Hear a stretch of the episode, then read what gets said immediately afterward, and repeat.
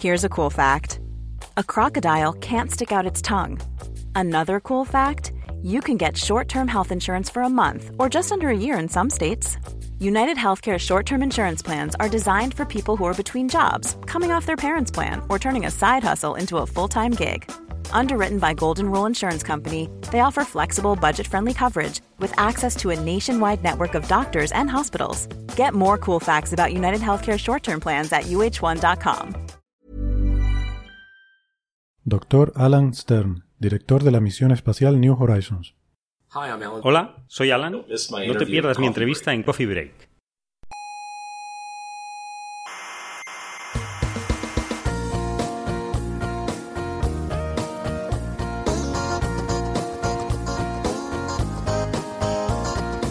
Aquí comienza Coffee Break, la tertulia semanal de la actualidad científica. Aquí no vas a encontrar fantasías irracionales, ¿eh? Pues no, la verdad es que Ni no. pseudociencias de esas. Nah, tampoco pseudociencia. Ni, ¿no? ni te vamos a regalar los oídos con frases Hmm. del tipo el universo conspira para que consigas lo que quieras. ¿eh? Nada, nada, nada de eso. El nada. universo, ¿qué coño va a conspirar? El uni- El universo es indiferente a los, a los- a los- a los actos humanos. ¿eh? Exacto. El, el- el universo es muy hermoso, todo lo que tú quieras, pero le, le damos igual al, al universo, también te digo. ¿eh?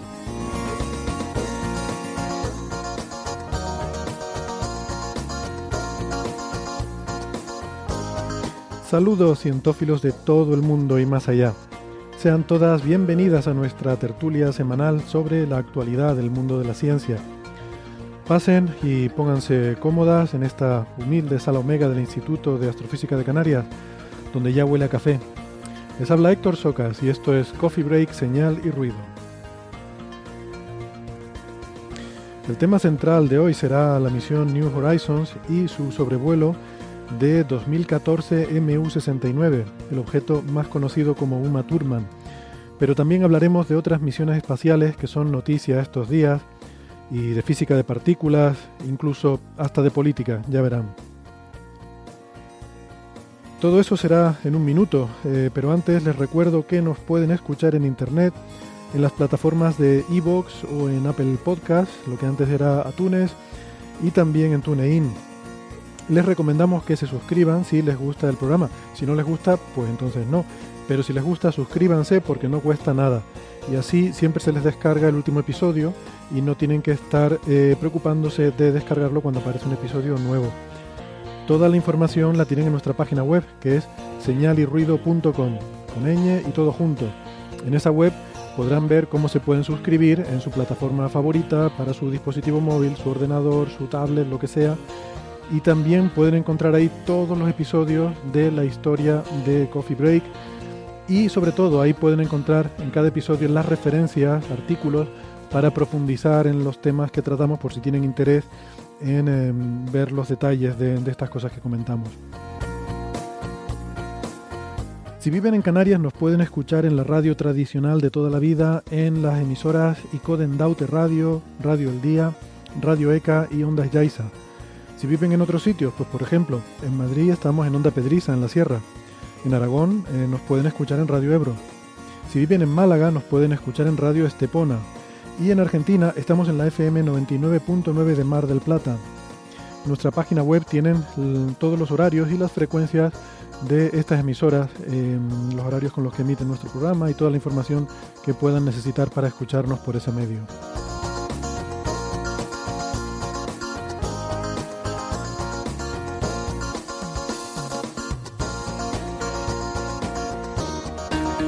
Muy bien, y hoy conmigo en la sala Omega tengo compañía virtual, que no por eso menos real.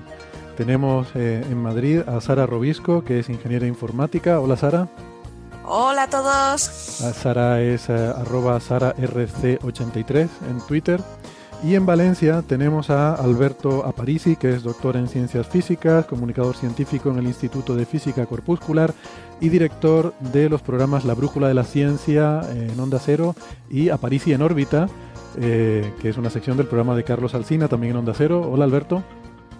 Hola, hola Héctor, has pronunciado el nombre de la sección de la mañana que ya sabes, bueno, que, que no soy muy fan de él, pero bueno, es el nombre que tiene.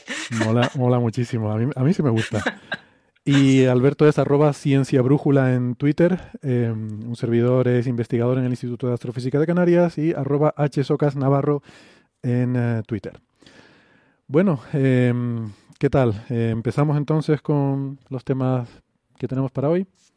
Si Vamos a por ellos. Podemos empezar recordando alguna cosa de, la semana pasada porque tenemos algunas actualizaciones de cosas que habíamos eh, discutido la semana pasada. En episodios anteriores.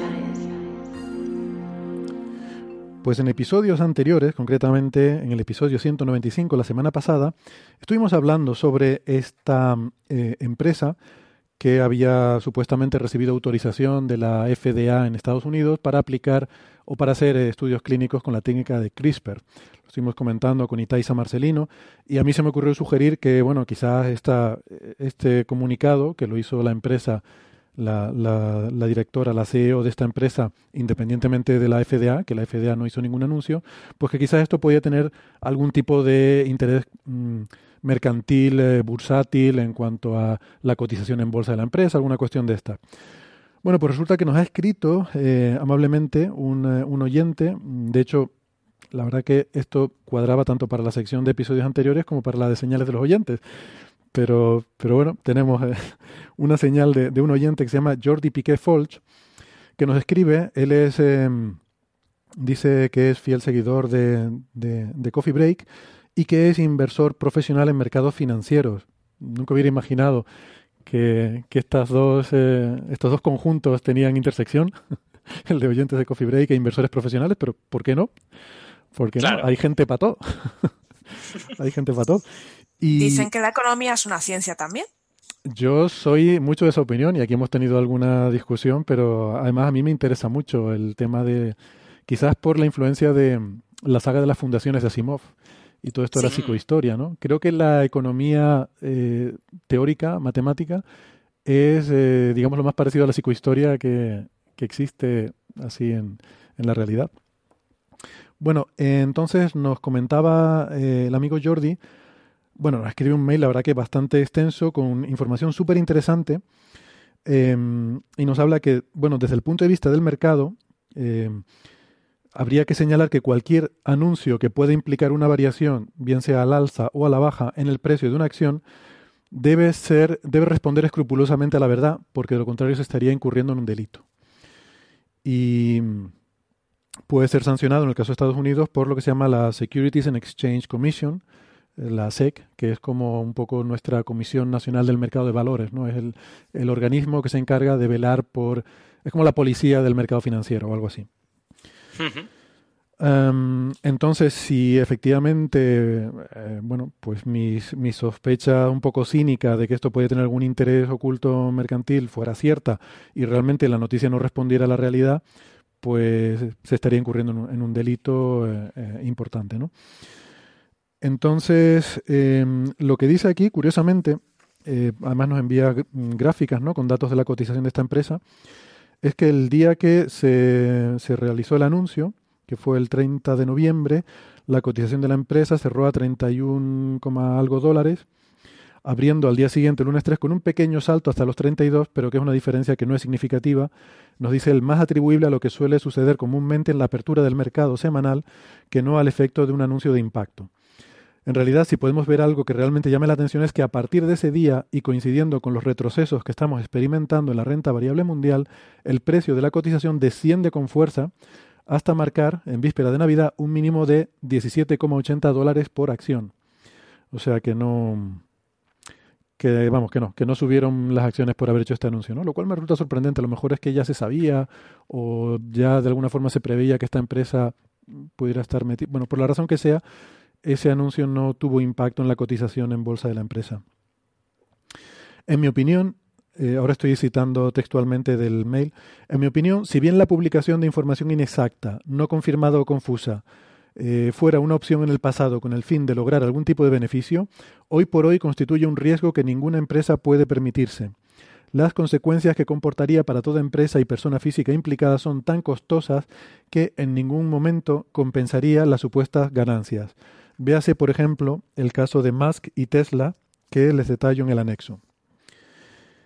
Y esto es interesante. Eh, si quieren, ahora hablamos de Es un mail con anexos. Es un mail con anexos. No, esto es el, adjunto Esto es un fichero adjunto en un PDF que venía adjunto al mail y en ese fichero adjunto viene esto que estoy leyendo y luego un anexo, ¿no? Es muy, es muy impresionante, es como muy formal este, este correo. ¿Está, ¿Está seguro nuestro amigo Jordi que no ha escrito un paper realmente?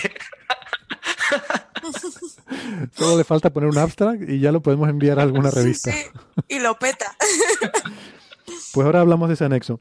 Entonces termina Jordi diciendo que, por otro lado, los inversores apenas prestan atención a las noticias procedentes de empresas del sector farmacéutico y de sus nuevos métodos, a no ser que los beneficios de dichos avances vayan a impactar indiscutiblemente en los resultados de dichas empresas.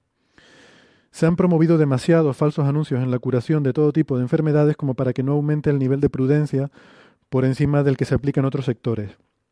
Entiendo que, desde el punto de vista científico, la autorización por parte de la FDA implicará una revolución tanto en la valoración de riesgos y consecuencias de estas técnicas de edición genética, y por ello es tratado en tu podcast, pero a tenor de la nula reacción del mercado financiero, todo apunta a una mezcla de desconocimiento de lo que ello implica y espera de resultados efectivos.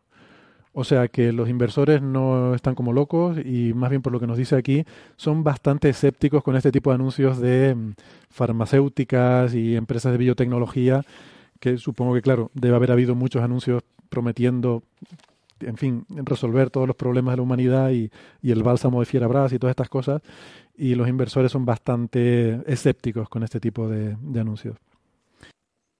Sí, yo iba, yo iba a proponer eh, como hipótesis, porque no tengo ni idea del tema y Jordi Piqué seguro que sabe mucho más que yo, eh, que a veces la bolsa va, va por delante, como tú decías, ¿no? cuando, o sea, yo, yo mis compañeros de la economía de Onda Cero, que es de donde yo aprendo estas cosas, eh, siempre dicen que la bolsa suele descontar las cosas cuando se anuncian, ¿no? O sea, los cambios se producen en el anuncio y no cuando realmente la cosa se produce. entonces, bueno, pues a lo mejor, como tú decías, pues ya había señales de que eso podía pasar, pero vamos, lo que dice Jordi es más razonable, simplemente que hay tantos anuncios de este tipo que, a nadie le, les presta suficiente atención, al menos a nivel de inversión. Puede ser, sí. Ah. Y luego, si quieren, hablamos de lo del anexo, porque aquí no, hemos comentado el tema de Elon Musk, que sí que es un personaje, eh, es un personaje de Coffee Break, el señor Musk, y su empresa de Tesla, ¿no? Em, yo no sé si vieron los titulares en su momento sobre que mm, eh, Musk dejaba la presidencia de Tesla o que se le echaba de Tesla. Eh, entonces aquí, pues eh, Jordi nos envía una explicación bastante detallada sobre eso. No sé si han tenido ocasión de leerlo o si no, si quieren, pues se lo resumo rápidamente. No, yo, yo no lo he podido leer, pero tengo que decir que eh, sí que mucha gente menciona eso eh, como en las redes sociales, ¿no? En plan de tú dices algo de Elon Musk y dice, Elon Musk es un bluff, fíjate si es un bluff que le han echado de Tesla y cosas así. Y claro, yo no tengo ningún criterio al respecto, no sé si es verdad que en Tesla lo está haciendo muy mal. En mi opinión, en SpaceX lo está haciendo bastante bien. No, sí que es cierto que eh, se dio la noticia de que Elon Musk había sido un poco apartado de su labor ¿no?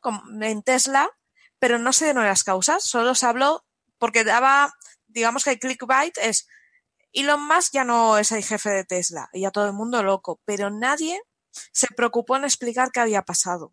Y estábamos todos un poco en redes sociales como pollos sin cabeza, ¿no? Diciendo, bueno, ¿qué ha hecho este hombre?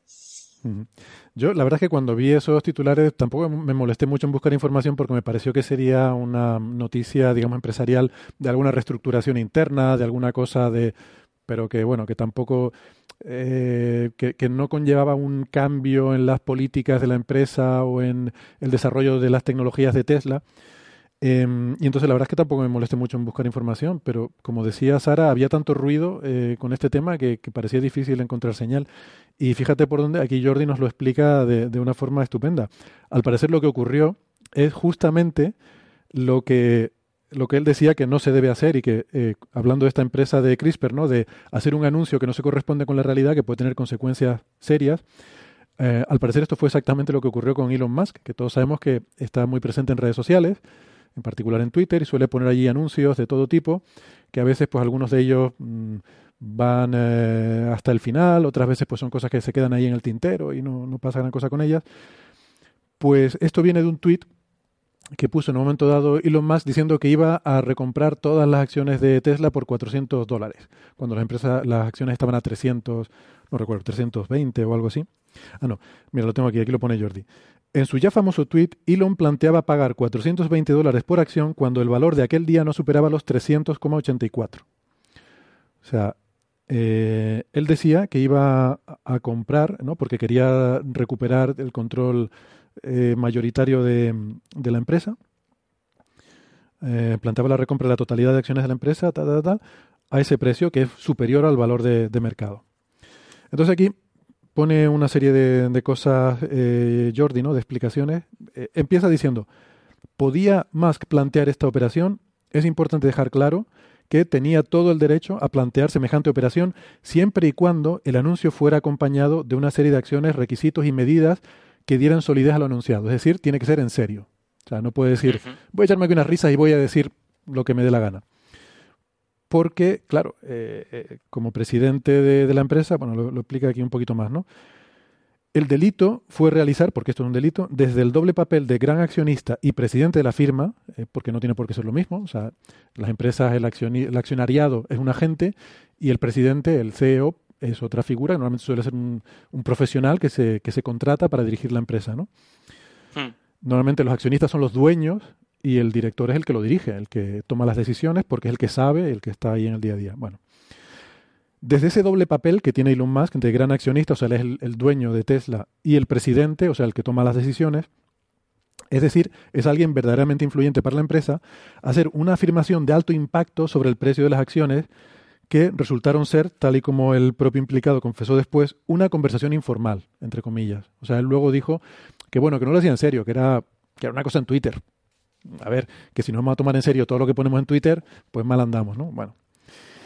Pues sí, pero claro, cuando tienes una responsabilidad de estas, tienes que tener mucho cuidado con lo que dices. Y estás hablando de dinero, que son probablemente miles de dólares. Eh, es que esto puede influir en que la gente se lo tome en serio, rápidamente compre acciones de tu empresa porque sabe que las vas a vender mucho más altas. O sea, eso es, especular. Es especular. Es justamente eso es lo que pasa. Y es lo que sigue explicando aquí Jordi. ¿Qué fue lo que sucedió con la cotización de Tesla? Pues que la mañana siguiente, la mañana del 7 de agosto, las acciones de Tesla abrieron a 343 de los 300 que tenían. Tras la publicación del tuit, el precio ascendió hasta un máximo de 387 y acabó cerrando en los 379, lo que significa un incremento del 10% en una única sesión. O sea, en un día subir un 10% es una barbaridad.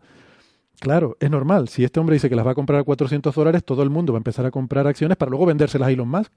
Es que yo también, claro, compro la acción a 380 dólares y se la vendo a 400. Me gano 20 dólares por acción. ¿Por qué subió tanto el precio? Nos continúa aquí Jordi. Evidentemente, porque Elon anunció que las iba a comprar a 420 dólares. Entonces, al comprarlas tú a 340 o lo que sea, pues puedes ganar dinero vendiéndoselas a, a Elon Musk. El aumento de la demanda disparó el precio de la oferta y el precio llegó casi a los 390 dólares.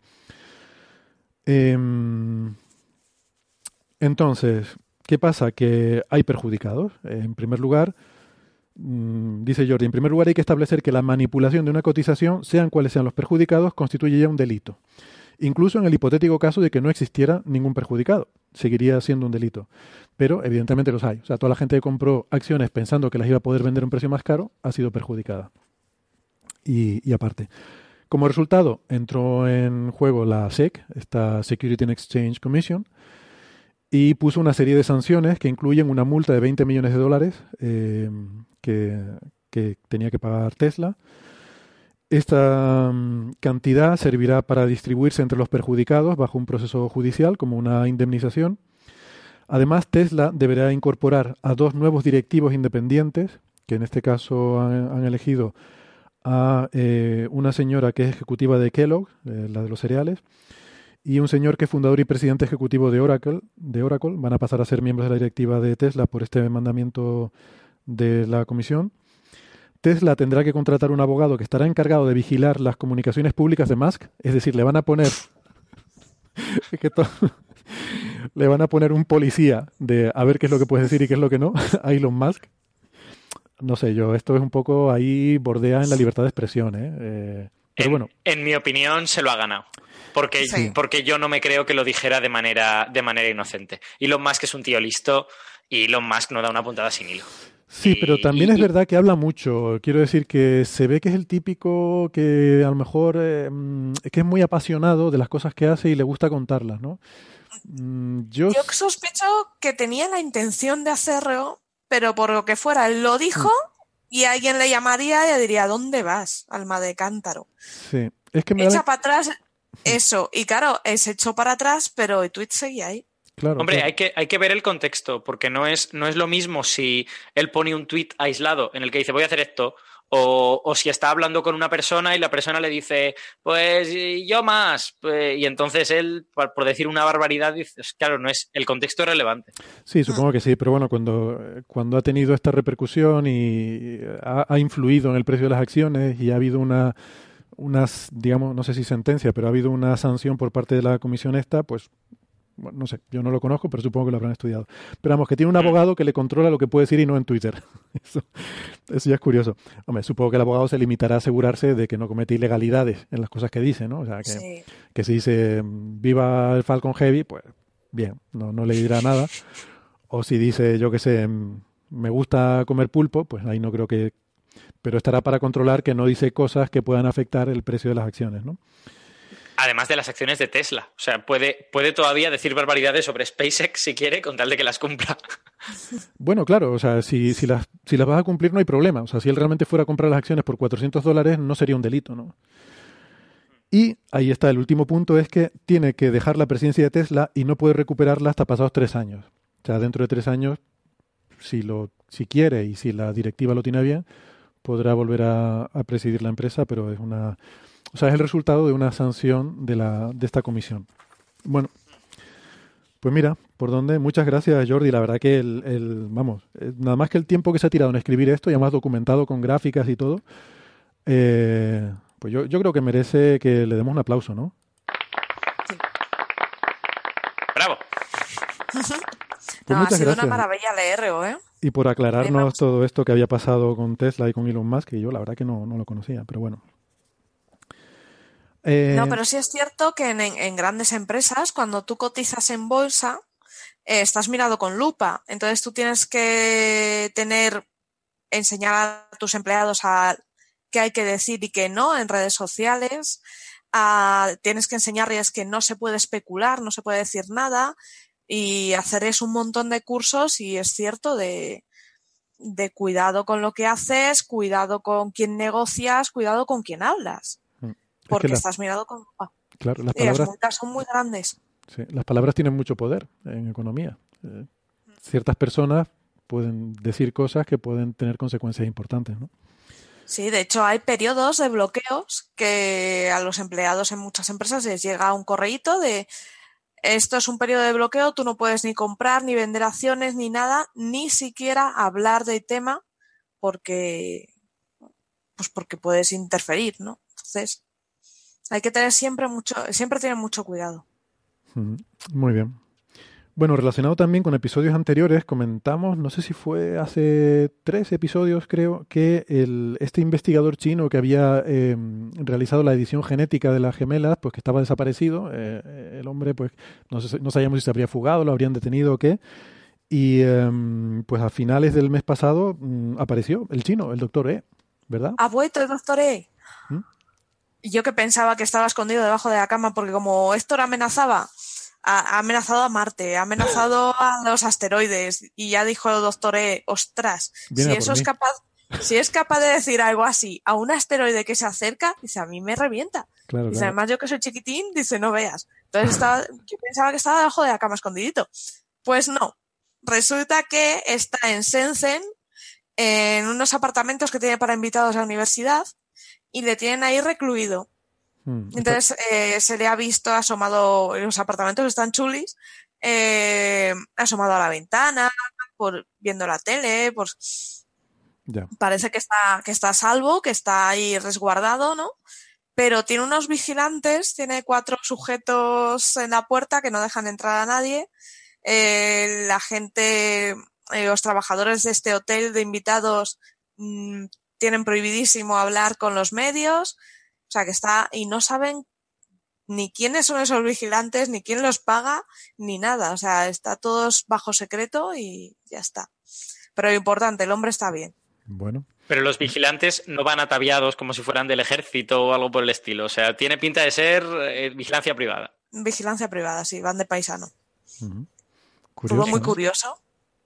Sí, pues, pero claro, está en una universidad, quiero decir, está en una residencia universitaria de dentro del campus de la universidad, con lo cual, Eso es. Mm, bueno, no sé.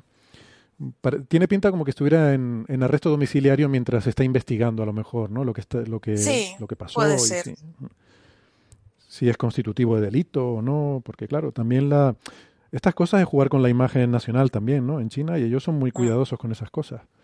Eso es, y además está en la propia universidad a la que él pertenecía, o sea que... Ah, es su, universidad, vale, porque mm. él estaba como en excedencia, ¿no? Para hacer este trabajo, vale. Exacto. Bueno. Em, no lo sé, como, como dijo Francis, eh, es bastante probable que, que, lo que ha hecho sea constitutivo de delito, si realmente lo ha hecho. Eh, entonces, a mí tampoco me sorprendería que estuviera en arresto domiciliario por el gobierno o algo por el estilo. Por eso he preguntado si parecían vigilancia privada o si tenían uniformes de policía o algo de esto. Ya sabes que los chinos son muy discretos, todo ahí. A lo mejor hay un tipo de acuerdo con, la universidad. Censurados. Exacto. No sé cómo será en China, ¿no? Pero aquí, por ejemplo, no podrían. Quiero decir, la policía no puede entrar a la universidad sin una autorización expresa del rector. O sea, las autoridades tienen, las universidades tienen una una independencia muy grande, eh, casi, no, no, voy a decir que con categoría de consular, pero, pero casi, ¿no?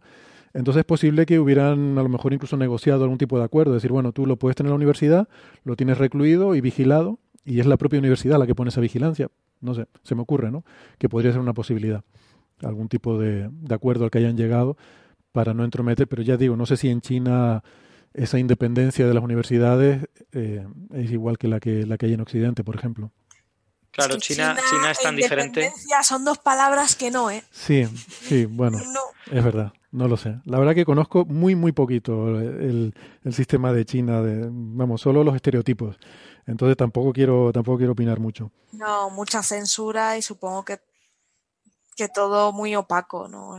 A ver, en China hay de todo. Yo tengo, yo tengo un amigo que precisamente acaba de aceptar una posición de cinco años en Shanghai y allí tiene, vamos, va a tener, porque todavía no ha empezado, empiezan a abrir, eh, independencia total y, y, de hecho puede contratar a la gente que quiera y puede hacer toda una serie de cosas que él sospecha, aunque no sabe, eh, que incluso un chino no podría, ¿no? que son como mm. ventajas que le ofrecen a un extranjero por, por, irse a China, que es algo que mucha gente no quiere hacer. Entonces, yo qué sé, ves, es un país raro eh, de contrastes y creo que si no vives allí puede ser difícil evaluar estas cosas. Hmm. Yo, yo sí tengo un amigo, un buen amigo, que mm, resulta que eh, a ver cómo lo digo, se, se, fue a China sin moverse, en el sentido de que él, él vivía en Hong Kong y, claro, eh, Hong Kong era pasó de ser un protectorado del Reino Unido a ser parte de China cuando fue en 2000, no me acuerdo, 2000 pocos. Y... Pues creo que fue en 1997. Ah, vale, bueno, pues incluso antes. Me parece. Lo sé por una sinfonía de Tandun que hizo para eso y que es del 97. Igual la anexión fue posterior, pero no sé. Sí, lo que pasa es que ha sido un proceso gradual. Eh, o sea, la, la, chinización de Hong Kong ha ido ocurriendo gradualmente, ¿no? Y pues bueno, eh, me cuenta cosas que son, que son muy sorprendentes, ¿no? Y cómo está cambiando mucho la vida de la gente ahí. Em, pasar de ser un, vamos, un país con, digamos, el, eh, la forma de vida que, o, las, digamos, los principios eh, básicos sociales y políticos que puede tener el Reino Unido, Mm, no sé, con ideas más democráticas o, más de la forma en la que nosotros entendemos la democracia en Occidente, a eh, pasar a ser, eh, bueno, como el régimen de China, ¿no? Que es completamente diferente. Sí, efectivamente, bueno, en los últimos diez años pues hemos visto eh, líderes estudiantiles detenidos, mm. gente que quería formar un partido político de oposición y no le han dejado, o sea, bueno, todo este tipo es que también a la gente se le ocurren unas ideas que, a ver, Exacto. es que es que a la gente la dejas solo y se le empiezan a ocurrir ideas así. Se ocurrir ideas que em, empezamos por ahí y, acabamos mal. Bueno, Exacto. Eh, pero China también hace cosas muy buenas. Eh, por ejemplo, eh, Alberto, ahora están, han sido la primera potencia espacial en alunizar en la cara oculta. o sea, donde Efectivamente. están buscando la base de los Transformers, ¿no? A ver, para mí, para mí es un granito del espacio. ¿eh? o sea, China está apostando fuerte por la exploración lunar por, digamos, reencontrar, o sea, por, por algo que en realidad es muy científico, ¿no? Eh, antes de lanzarte a ir a Marte o a ir a otro sitio, reencontrar todas las cosas que ya se han hecho en lugares más cercanos y más fáciles de alcanzar, como, como la Luna.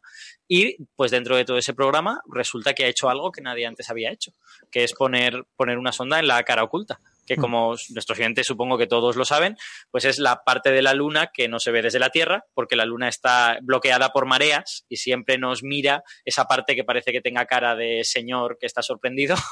Eh, y luego detrás hay otra parte que tiene muchos menos mares, que es muy, es muy diferente físicamente. Eh, tiene, digamos, tiene más cráteres antiguos y un menor número de estas llanuras de basalto que, llamamos mares porque las vemos más oscuras. Eh, y la misión que ha aterrizado allí forma parte del programa lunar chino, que en, conjunto se llama Chang'e, que es como, se llama la diosa, bueno, la deidad lunar china, no estoy seguro de si diosa es la palabra más, más apropiada, pero digamos que es el nombre de la luna deificada, Chang'e, y esta misión es la Chang'e 4. que, o sea que ya han tenido... ¿Es una deidad femenina? Eh, no estoy seguro. yo creo que sí, pero, pero mira, eso, esa parte de la mitología no me la he mirado. hay, que, hay que preguntárselo a Víctor Manchado, él se lo sabe todo. Esto. Ah, vale, vale. Guay, pues le, preguntaremos. Pues es que no, siempre me. Bueno, siempre no. Em, uno da por asumido que las deidades son.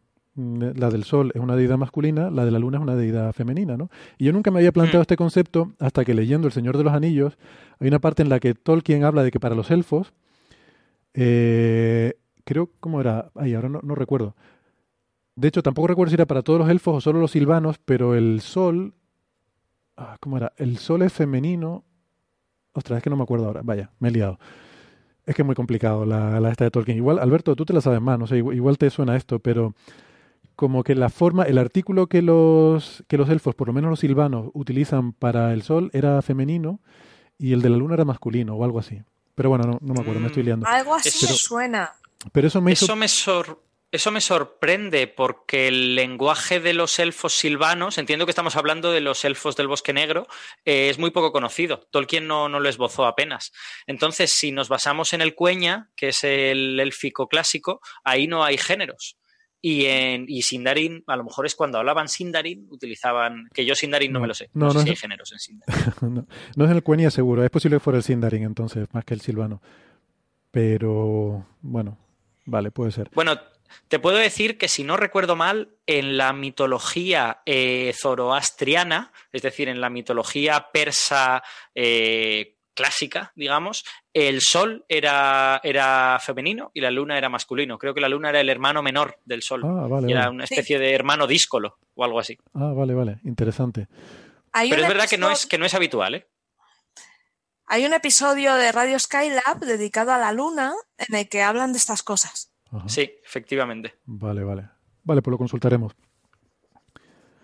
Y estoy, eh, estoy buscando lo de la deidad esta china de la luna, pero la verdad es que no lo encuentro.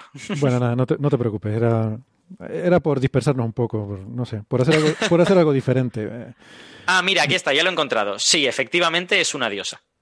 Vale, es que es lo que te iba a decir. Bueno, salvo esa, esa excepción de la, la mitología zoroastra que acabas de comentar, siempre en todas las culturas humanas es el sol y la luna, ¿no?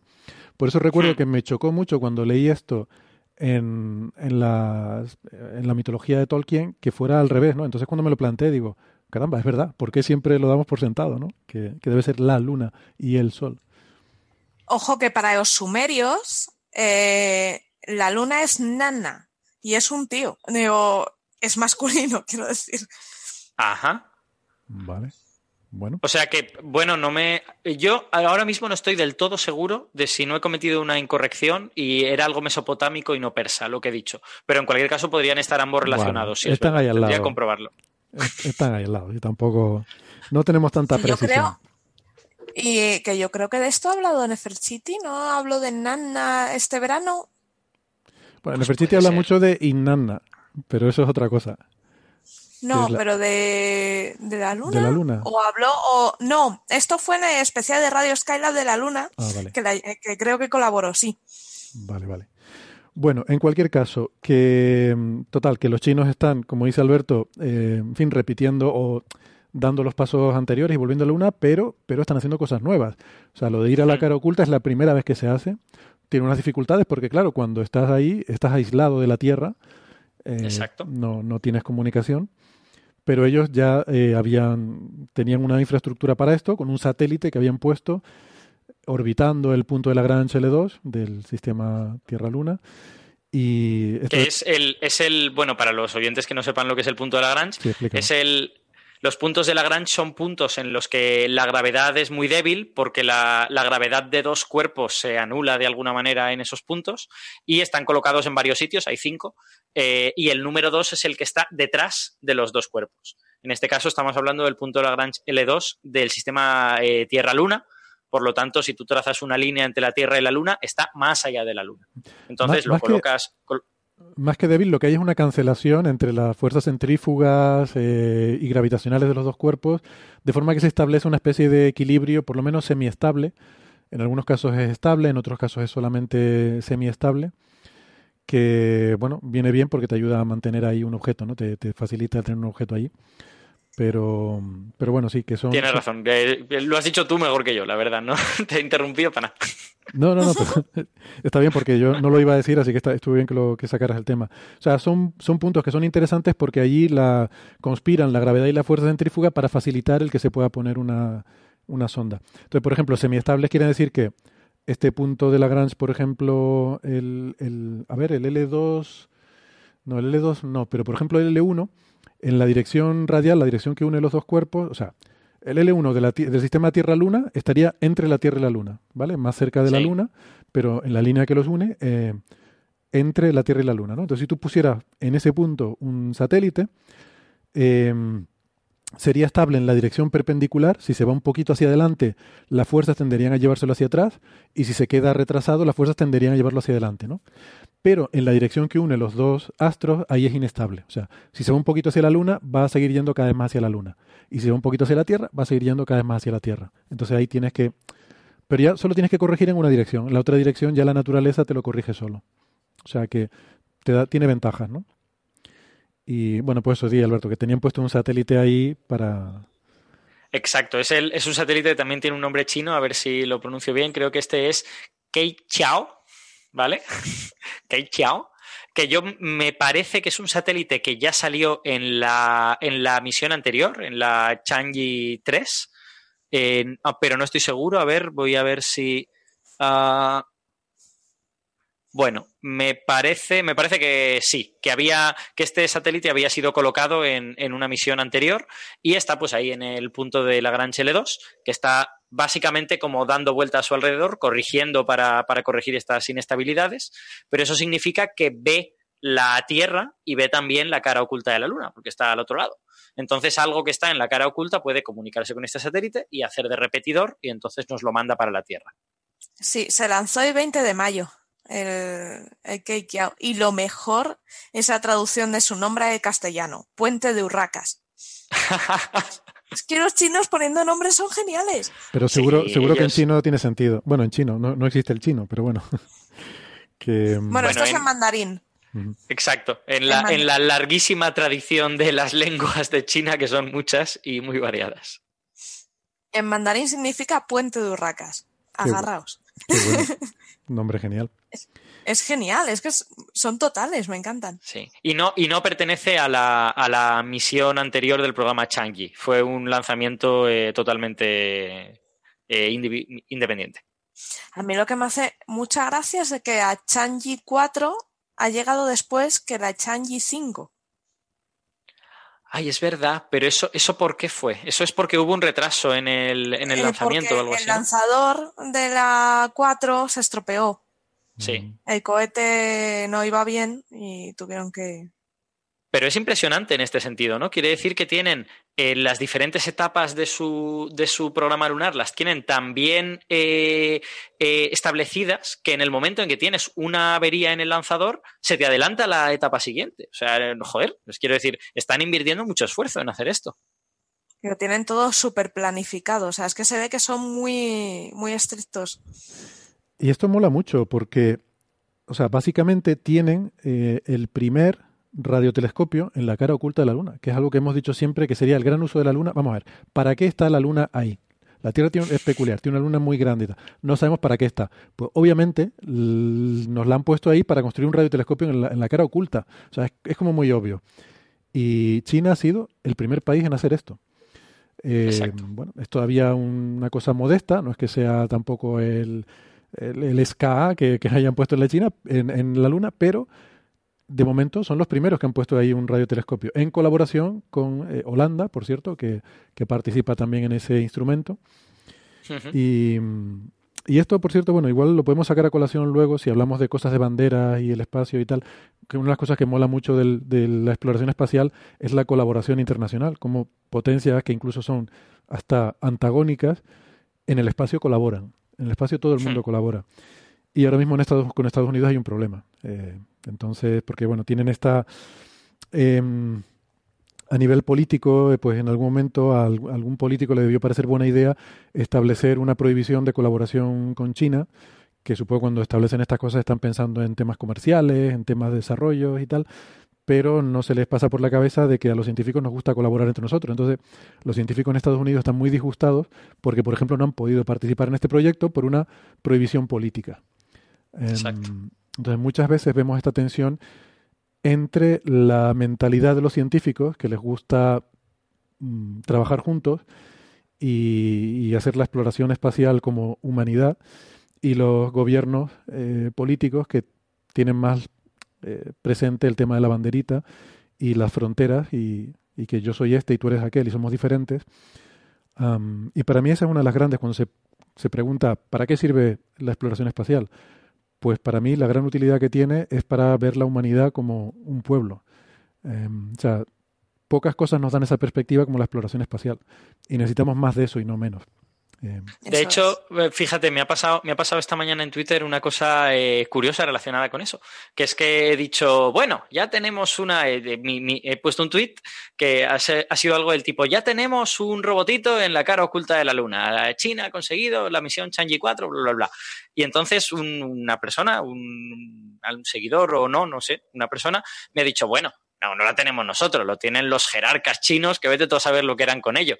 Y, bueno, a mí los jerarcas chinos no me caen particularmente bien, creo que podrían ya traer un poquito de libertad a su país, pero en cualquier caso, eh, lo que le he contestado es, ahora mm, ponemos el foco en que lo tienen los chinos, pero dentro de 10 de 10 años, de 100 años, ¿quién se va a acordar de estas cosas? ¿Va a ser relevante China eh, a principios del siglo XXI, cuando, cuando estemos en el siglo XXII? Quiero decir, si ahora mismo ya empezamos a ver la llegada de Gagarin, o sea, la, primera órbita de Gagarin como un triunfo de la humanidad y no como un triunfo de la Unión Soviética que nos cae mal porque nosotros somos del otro bloque y no sé qué, pues, pues dentro de 50 años, va a ser todavía más, dentro de 50 años yo creo que todo el mundo va a estar muy contento con que se cumplan los 100 años de la órbita de Gagarin. Y aunque esto obviamente no es tan relevante como lo de Gagarin, pues dentro de 100 años va a ser un triunfo de la humanidad también, porque la exploración espacial tiene que ver con eso, tiene que ver con que nosotros como especie estamos expandiendo las fronteras de, este planeta en el que hemos aparecido. Y por lo tanto no lo hacen solo los chinos, lo, hace todo el mundo. Y te digo una cosa, que fijaos, una cosa muy bonita, ¿no? Los chinos eh, están poniéndose muy en serio con el tema de espacial, y han tendido la mano a todo el que se apunte. O sea, han colaborado con países europeos, con, con todo el mundo. Es como, oye, vamos a hacer esto, ¿quién se une? O sea, hmm. que no es solo de los chinos. Hay partes que son holandesas, hay partes que son rusas, hay partes de todo aquel que ha, que ha participado con ellos. Es, lo habitual. es... lo habitual en la exploración espacial. Normalmente las agencias espaciales, normalmente hay una que lidera la misión y las otras contribuyen. Eh, es una forma de, es un seguro también, o sea, es, compartir el riesgo, ¿no? Nadie quiere quedarse fuera de, algo que sea potencialmente grande, entonces todas, todas colaboran. Y eh, que, eh, también Alberto decía que no nos caen bien los jerarcas chinos estos y tal, pero son personas, son como nosotros, no son diferentes a nosotros. vale, tienen los ojos rasgados, y, pero, pero ya está, o sea, que son esos jerarcas chinos así porque nacieron y se criaron en esas condiciones. O sea, si me hubieran puesto a mí en su lugar, seguramente pensaría igual. ¿Vale? Y, eso tiene que hacernos reflexionar. Hombre, sin duda, pero también también les podemos criticar porque teniendo al alcance de la mano prácticas, yo creo que más modernas y más éticas, pues deciden utilizar otras prácticas que son más antiguas y menos éticas. Sí, por, no, por, supuesto. Privar de libertad a la gente y tal. Claro, claro, no, no. A, a ver, entiéndeme, lo que quiero decir es que en el discurso de que, de que somos nosotros. O sea, de que están haciendo las cosas mal, pero porque son humanos igual que nosotros, ¿no? Eh, vale, sí, sí, claro, totalmente. Y nosotros hacemos otras cosas mal, ¿eh? A ver, a ver si va a resultar que en Occidente todo lo hacemos bien. Ya, ya. Pero quiero decir que no son diferentes a los occidentales. O sea, que si tú coges a, uno de nosotros y nos pones en su lugar, habiendo pasado su educación y su forma, eh, estaríamos haciendo lo mismo. Sí. Y, a lo mejor Probablemente sí. habría alguien que se crió en otras condiciones diciendo que por qué no hacemos otra cosa y por qué no damos libertad al pueblo y tal. Pues a lo mejor tendríamos nuestras razones para decir pues no, porque si le das libertad al pueblo, mira lo que hacen en Occidente. Se ponen con. Eh, inventan Telecinco y, y cosas de estas. y Seguro que en China no hay cuarto milenio, por ejemplo. Bueno. por, por, otro lado, la. De hecho, perdona, he elegido, un mal ejemplo porque eh, me han dicho que son súper supersticiosos. O sea, súper, súper no, hipersticiosos los chinos. por otro lado, la, lógica de la política eh, es una lógica de selección. Eh, de selección no siempre virtuosa, lo que quiera que eso signifique, ¿no? Al menos virtuosa en, en, mi, en mi, personal opinión. Eh, entonces, de la misma manera que en España, por ejemplo, vemos que los que llegan a líderes de los partidos políticos, pues no siempre son los más ejemplares del partido, pues seguramente en China va a ser lo mismo, ¿eh? O sea, seguramente en el Partido Comunista Chino, pues haya gente que diga, oye, podríamos abrirnos un poco más y tal, y a esa gente le dice, mira, tú no vas a mandar nunca aquí. y ya está. Porque son como nosotros también en eso, ¿no? Ya. Eso es, exactamente, eso es lo que tiene. Por eso digo que, bueno, somos humanos, ¿no? Con nuestra grandeza y nuestras miserias, eh, pero tanto ellos como nosotros. En cualquier caso, la noticia no tendría que ser si los chinos son así o así, sino que los chinos han hecho una cosa que es fantástica, que es la primera vez que se ha hecho y que, y que además es un hito para toda la humanidad porque abre la puerta a todos estos estudios de instalar radiotelescopios en la cara oculta, librándonos de, de todos los ecos de radio de la Tierra y, en fin, está, está fantástico utilizar un repetidor para, para hacer esto. En fin, es, es, es estupendo. Yo, yo estoy contigo, Alberto. Hemos llegado al lado oculto de la luna.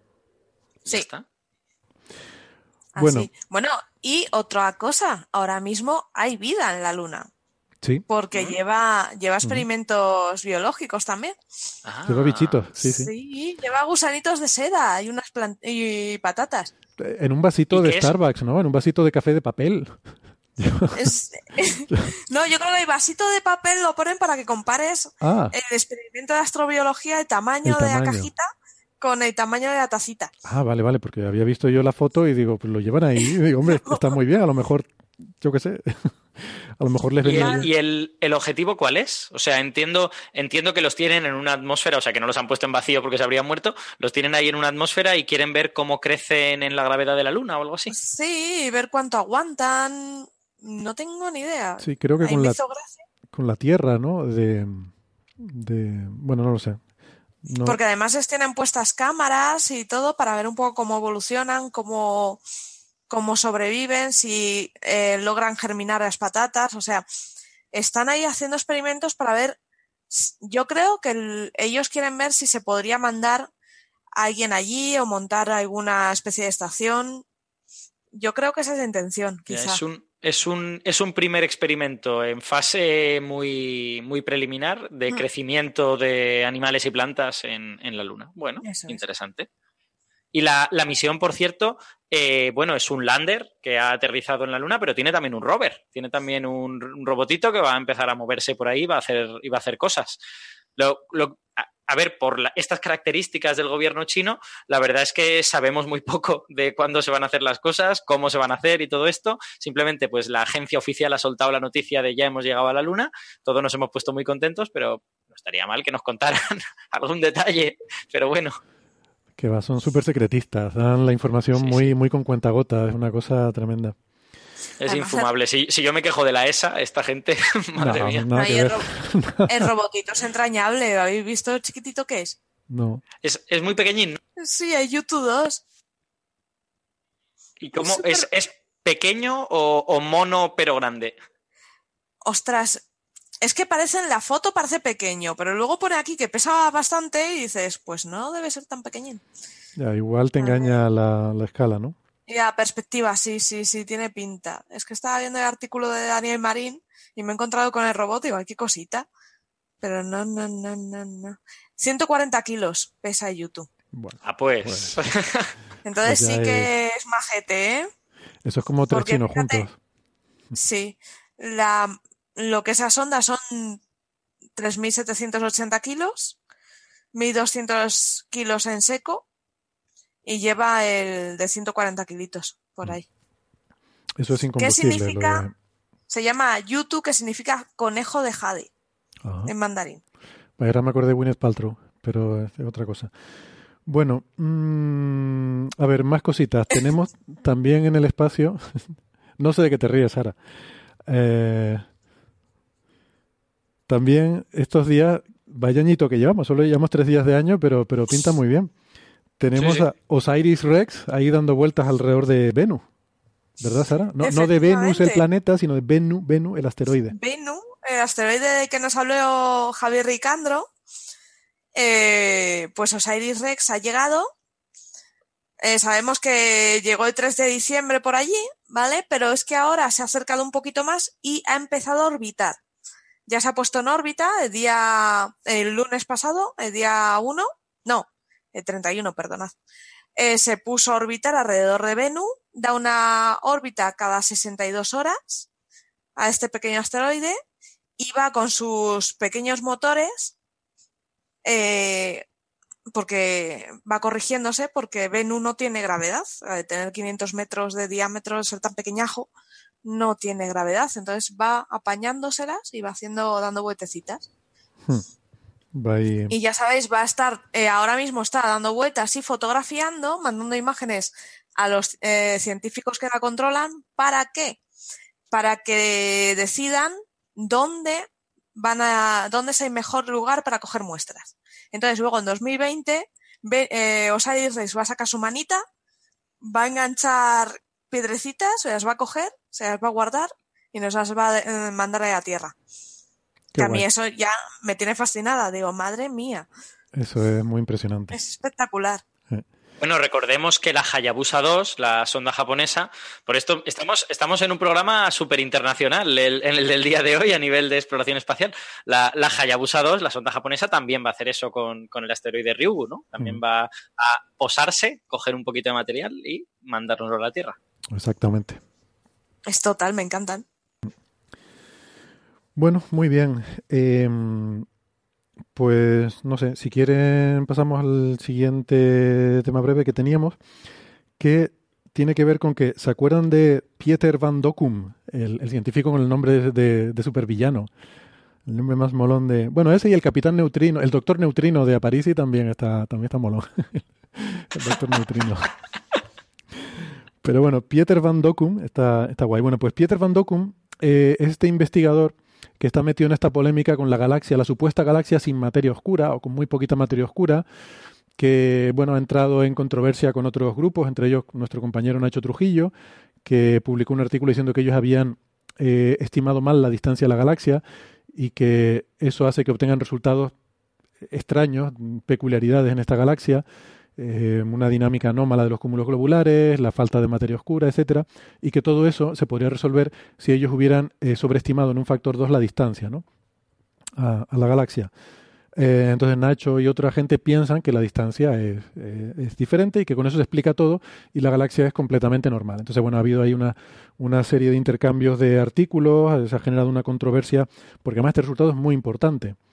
Eh, porque sería la primera mm, galaxia así sin materia oscura con muy poquita materia oscura, que es algo que aparece en los modelos de en las simulaciones numéricas de formación de galaxias, pero que hasta ahora no se han encontrado observacionalmente y, sería muy interesante, ¿no?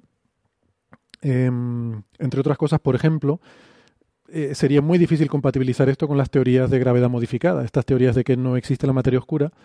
Paradójicamente, le encontré una galaxia que no tenga materia oscura pues prácticamente descarta o, prácticamente confirma que la materia oscura existe, ¿no? Pero, pero bueno, existen muchas otras pruebas, o sea que tampoco es que haya que volverse loco con eso. La cuestión es que existe esta polémica em, y hace unos días eh, pues vi por ahí un, tuit que me, llamó la atención en el que alguien se congratulaba de que Van Dokum se había hecho una cuenta de Twitter. Así que yo fui rápidamente y le di a seguir porque parece un personaje muy interesante, aparte de esta polémica, es un investigador que ha obtenido resultados muy relevantes y muy impactantes. Y, y nada, pues lo estaba siguiendo. Y resulta que nos encontramos el, el, otro día, el 1 de enero, con el típico tweet este de resolución de, de, Año Nuevo, ¿no? estas cosas que se suelen publicar en estos días. Y a mí el tweet me pareció mmm, bastante irrespetuoso y, más que irrespetuoso, muy, bueno, sí, irrespetuoso con el método científico. Y creo que aquí discrepamos, así que podemos ahora discutir sobre el tema, pero le, les voy a leer lo que dice el tweet, traduciendo del inglés. Dice el, doctor Van Dokum. Mi plan para el año nuevo. Dos puntos. Publicar un resultado controvertido y pasar el resto del año defendiéndolo. Oh no, espera, eso fue en 2018. Nuevo plan. Confirmar el resultado previo controvertido y pasar el resto del año diciendo, os lo dije. Bueno. Pues a mí no me gusta este tuit, me parece que refleja, yo, yo hasta a este señor no lo conozco, tengo que decir que no lo conozco de nada. No sé cómo es como persona, no sé cómo es tal, pero me rechina. Quiero decir que, o sea, esto es, evidentemente tiene un tono humorístico, pero esto es una actitud científica muy mala. Hay mucha gente que piensa así, o sea, que tú defiendes una cosa y la tienes que defender a capa y espada. E incluso hay científicos que, creo que haciendo gala de una pobre interpretación de lo que debe ser la ciencia, hacen esto. O sea, defienden a capa y espada lo que han dicho, aunque esté equivocado. Yo era un científico de buscar la verdad. No debes plantearte confirmar el resultado mm, o defender el resultado. No, no. Tú tienes que buscar eh, en los datos, si hay una controversia, pues tienes que ver cuál es la verdad, aunque sea la contraria a la que tú mantenías, ¿no? De hecho, lo mejor que puedes hacer es, si realmente la verdad es lo otro, ser tú el primero en decirlo. Así es como quedas mejor. Porque como lo diga otro antes que tú, entonces quedas peor. en fin. No sé, ¿qué opinan ustedes? Yo, a ver, yo creo que eres un poco duro con Mandokum. Es un tuit de broma y no sé si de ahí se puede inferir que su visión del método científico como conjunto es que hay que defender lo primero que dice esa capa y espada. No lo sé. O sea, quiero decir, si piensa eso, efectivamente es un idiota, pero no estoy seguro de si, de si eso se deduce del tuit, ¿no? Desde luego, lo que, lo que tú has dicho, yo estoy en completo, estoy totalmente de acuerdo pero, pero no estoy muy seguro de que un tweet sea prueba suficiente de eso. De hecho, ahora que lo estaba pensando, recuerdo que Nacho, la última vez que habló de esto en Coffee Break, también dijo, yo estoy convencido de que la galaxia está, está cerca. Bueno, eso también sería una ligera ruptura de... El buen científico no ha de estar convencido de nada más que de lo que los datos le, le dicen, ¿no? De alguna manera. no, pero tú, puedes, tú puedes estar convencido. Una cosa, espera, espera, tú, puedes estar convencido de algo, eh, porque de hecho Nacho decía, es que hay varios indicios que apuntan a ¿no? Tú puedes estar convencido de algo, pero tu objetivo no debe ser defender eso, tu objetivo debe ser encontrar la verdad, creo yo, ¿no? No, pero fijaos, eh, la otra vez que estuvo Nacho con nosotros, nos comentó que él había, hablado con Van Dokum y los dos estaban de acuerdo en que había que medir mejor a distancia de esa galaxia y que midiendo esa, esa, distancia les daría razón a uno o a otro. Pero los dos estaban de acuerdo en que tenían que pedir horas de observación para hacer eso. Y yo lo que deduzco de este tuit es que él quiere este año hacer esa medición y decir, os lo dije, o sea, él está convencido en que le va a dar el resultado que él quiere. Eh, o sea, que yo creo que él está vacilando, pero está diciendo, eh, que este año me voy a currar y voy a ver si realmente esto es cierto. O sea, yo es... Pero fíjate lo que dice del año pasado publicar un resultado controvertido y pasar el resto del año defendiéndolo. O no, eso fue el año pasado. O sea, que lo que ha estado haciendo el año pasado es defender un resultado controvertido, más que intentar averiguar la verdad. No sé, yo a mí no me gustó nada. Pero yo creo, yo creo que sí, que con Nacho parece ser que sí que dice, oye, hay que observar esto a ver si, hmm. a ver qué sale. Sí, yo creo que lo que nos ha contado Nacho de Bandokum es que es, es, un tío que hace bastante fair play, que cuando hablas con él tampoco te dice, ah, eres el demonio porque dices lo contrario que yo. O sea que no sé, al menos a nivel oficial parece, parece, un tío bastante, bastante correcto, ¿no? No, las formas eh, están, están muy bien. O sea, yo más o menos he seguido un poquito esta polémica y me parece todo muy correcto, incluso llevada a los blogs, porque esto también se ha llevado a los blogs de internet. Bandokun tiene su blog y ahí ha estado escribiendo las cosas y tal. Y las formas mm, son totalmente correctas. Yo he, visto discusiones, incluso en mi campo, eh, muy, muy desagradables. Y hmm. no, no es el caso, no es el caso. Yo, yo no estaba criticando eso, sino simplemente el tuit este que me pareció... Yo creo que estaba de vacile, porque además Bandokun yo pensaba, eh, ya por el nombre, me parecía un señor de 80 años, muy mayor, muy mayor, que estaba ahí con su gato ahí amargado. Y cuando ves el Twitter de este hombre te das cuenta de que no, que es una persona joven, ¿no? Y debe ser bastante vacilón. Entonces yo creo que, que puede ser Puede ser eso. Pobres holandeses, todos los que se llaman Van Algo tienen, tienen que ser señores mayores que están tratando de, maquinar cómo pervertir a la humanidad. Menos Van Halen, ya sabéis. A ver, yo creo que no es el Van, para mí es el Docum. Eh, sí. Lo que, lo que Con las dos Ks, ¿no? Sí. Sí, es que suena mucho a Conde Doku, ¿sabes? Sí, puede ser. Pero Docum es todavía... Te imaginas con el albornoz así puesto y, muy maligno. Doku era, ¿no? Pero Docum, además, la, M, la M final le da una sonoridad que todavía aumenta el... Además, tiene como un sufijo latino em, y una sonoridad que le da todavía un carácter un poco más, no sé si místico, ¿no? sí. Yo veo, por Más ejemplo. de malo de James Bond. Sí, o de Doctor Strange o algo así. Sí, sí, sí, hay con su gatete. Y por otra parte, mm, yo también conozco gente muy mayor que también son cachondos. O sea, que tampoco, porque sea joven, tampoco dice que, que eso ya. Bueno. Después de, después de la frenología o tratar de deducir si alguien es bueno o malo según los rasgos de su cara, Coffee Break presenta tratar de descubrir si alguien es bueno o malo basándote en su apellido. Sí, pues espérate, que estoy analizando la grafología del tweet y, me, da la impresión de que es un tío muy cenizo por la, grafología, la, la grafología esta. Bueno.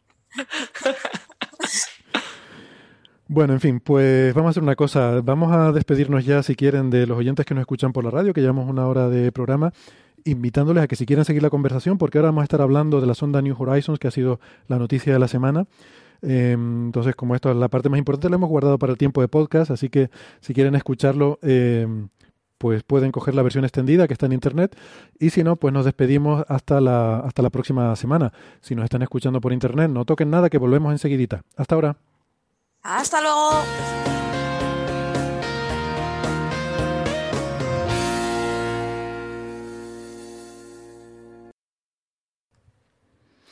Muy bien, pues gracias por seguir acompañándonos. Vamos a pasar a otros temas.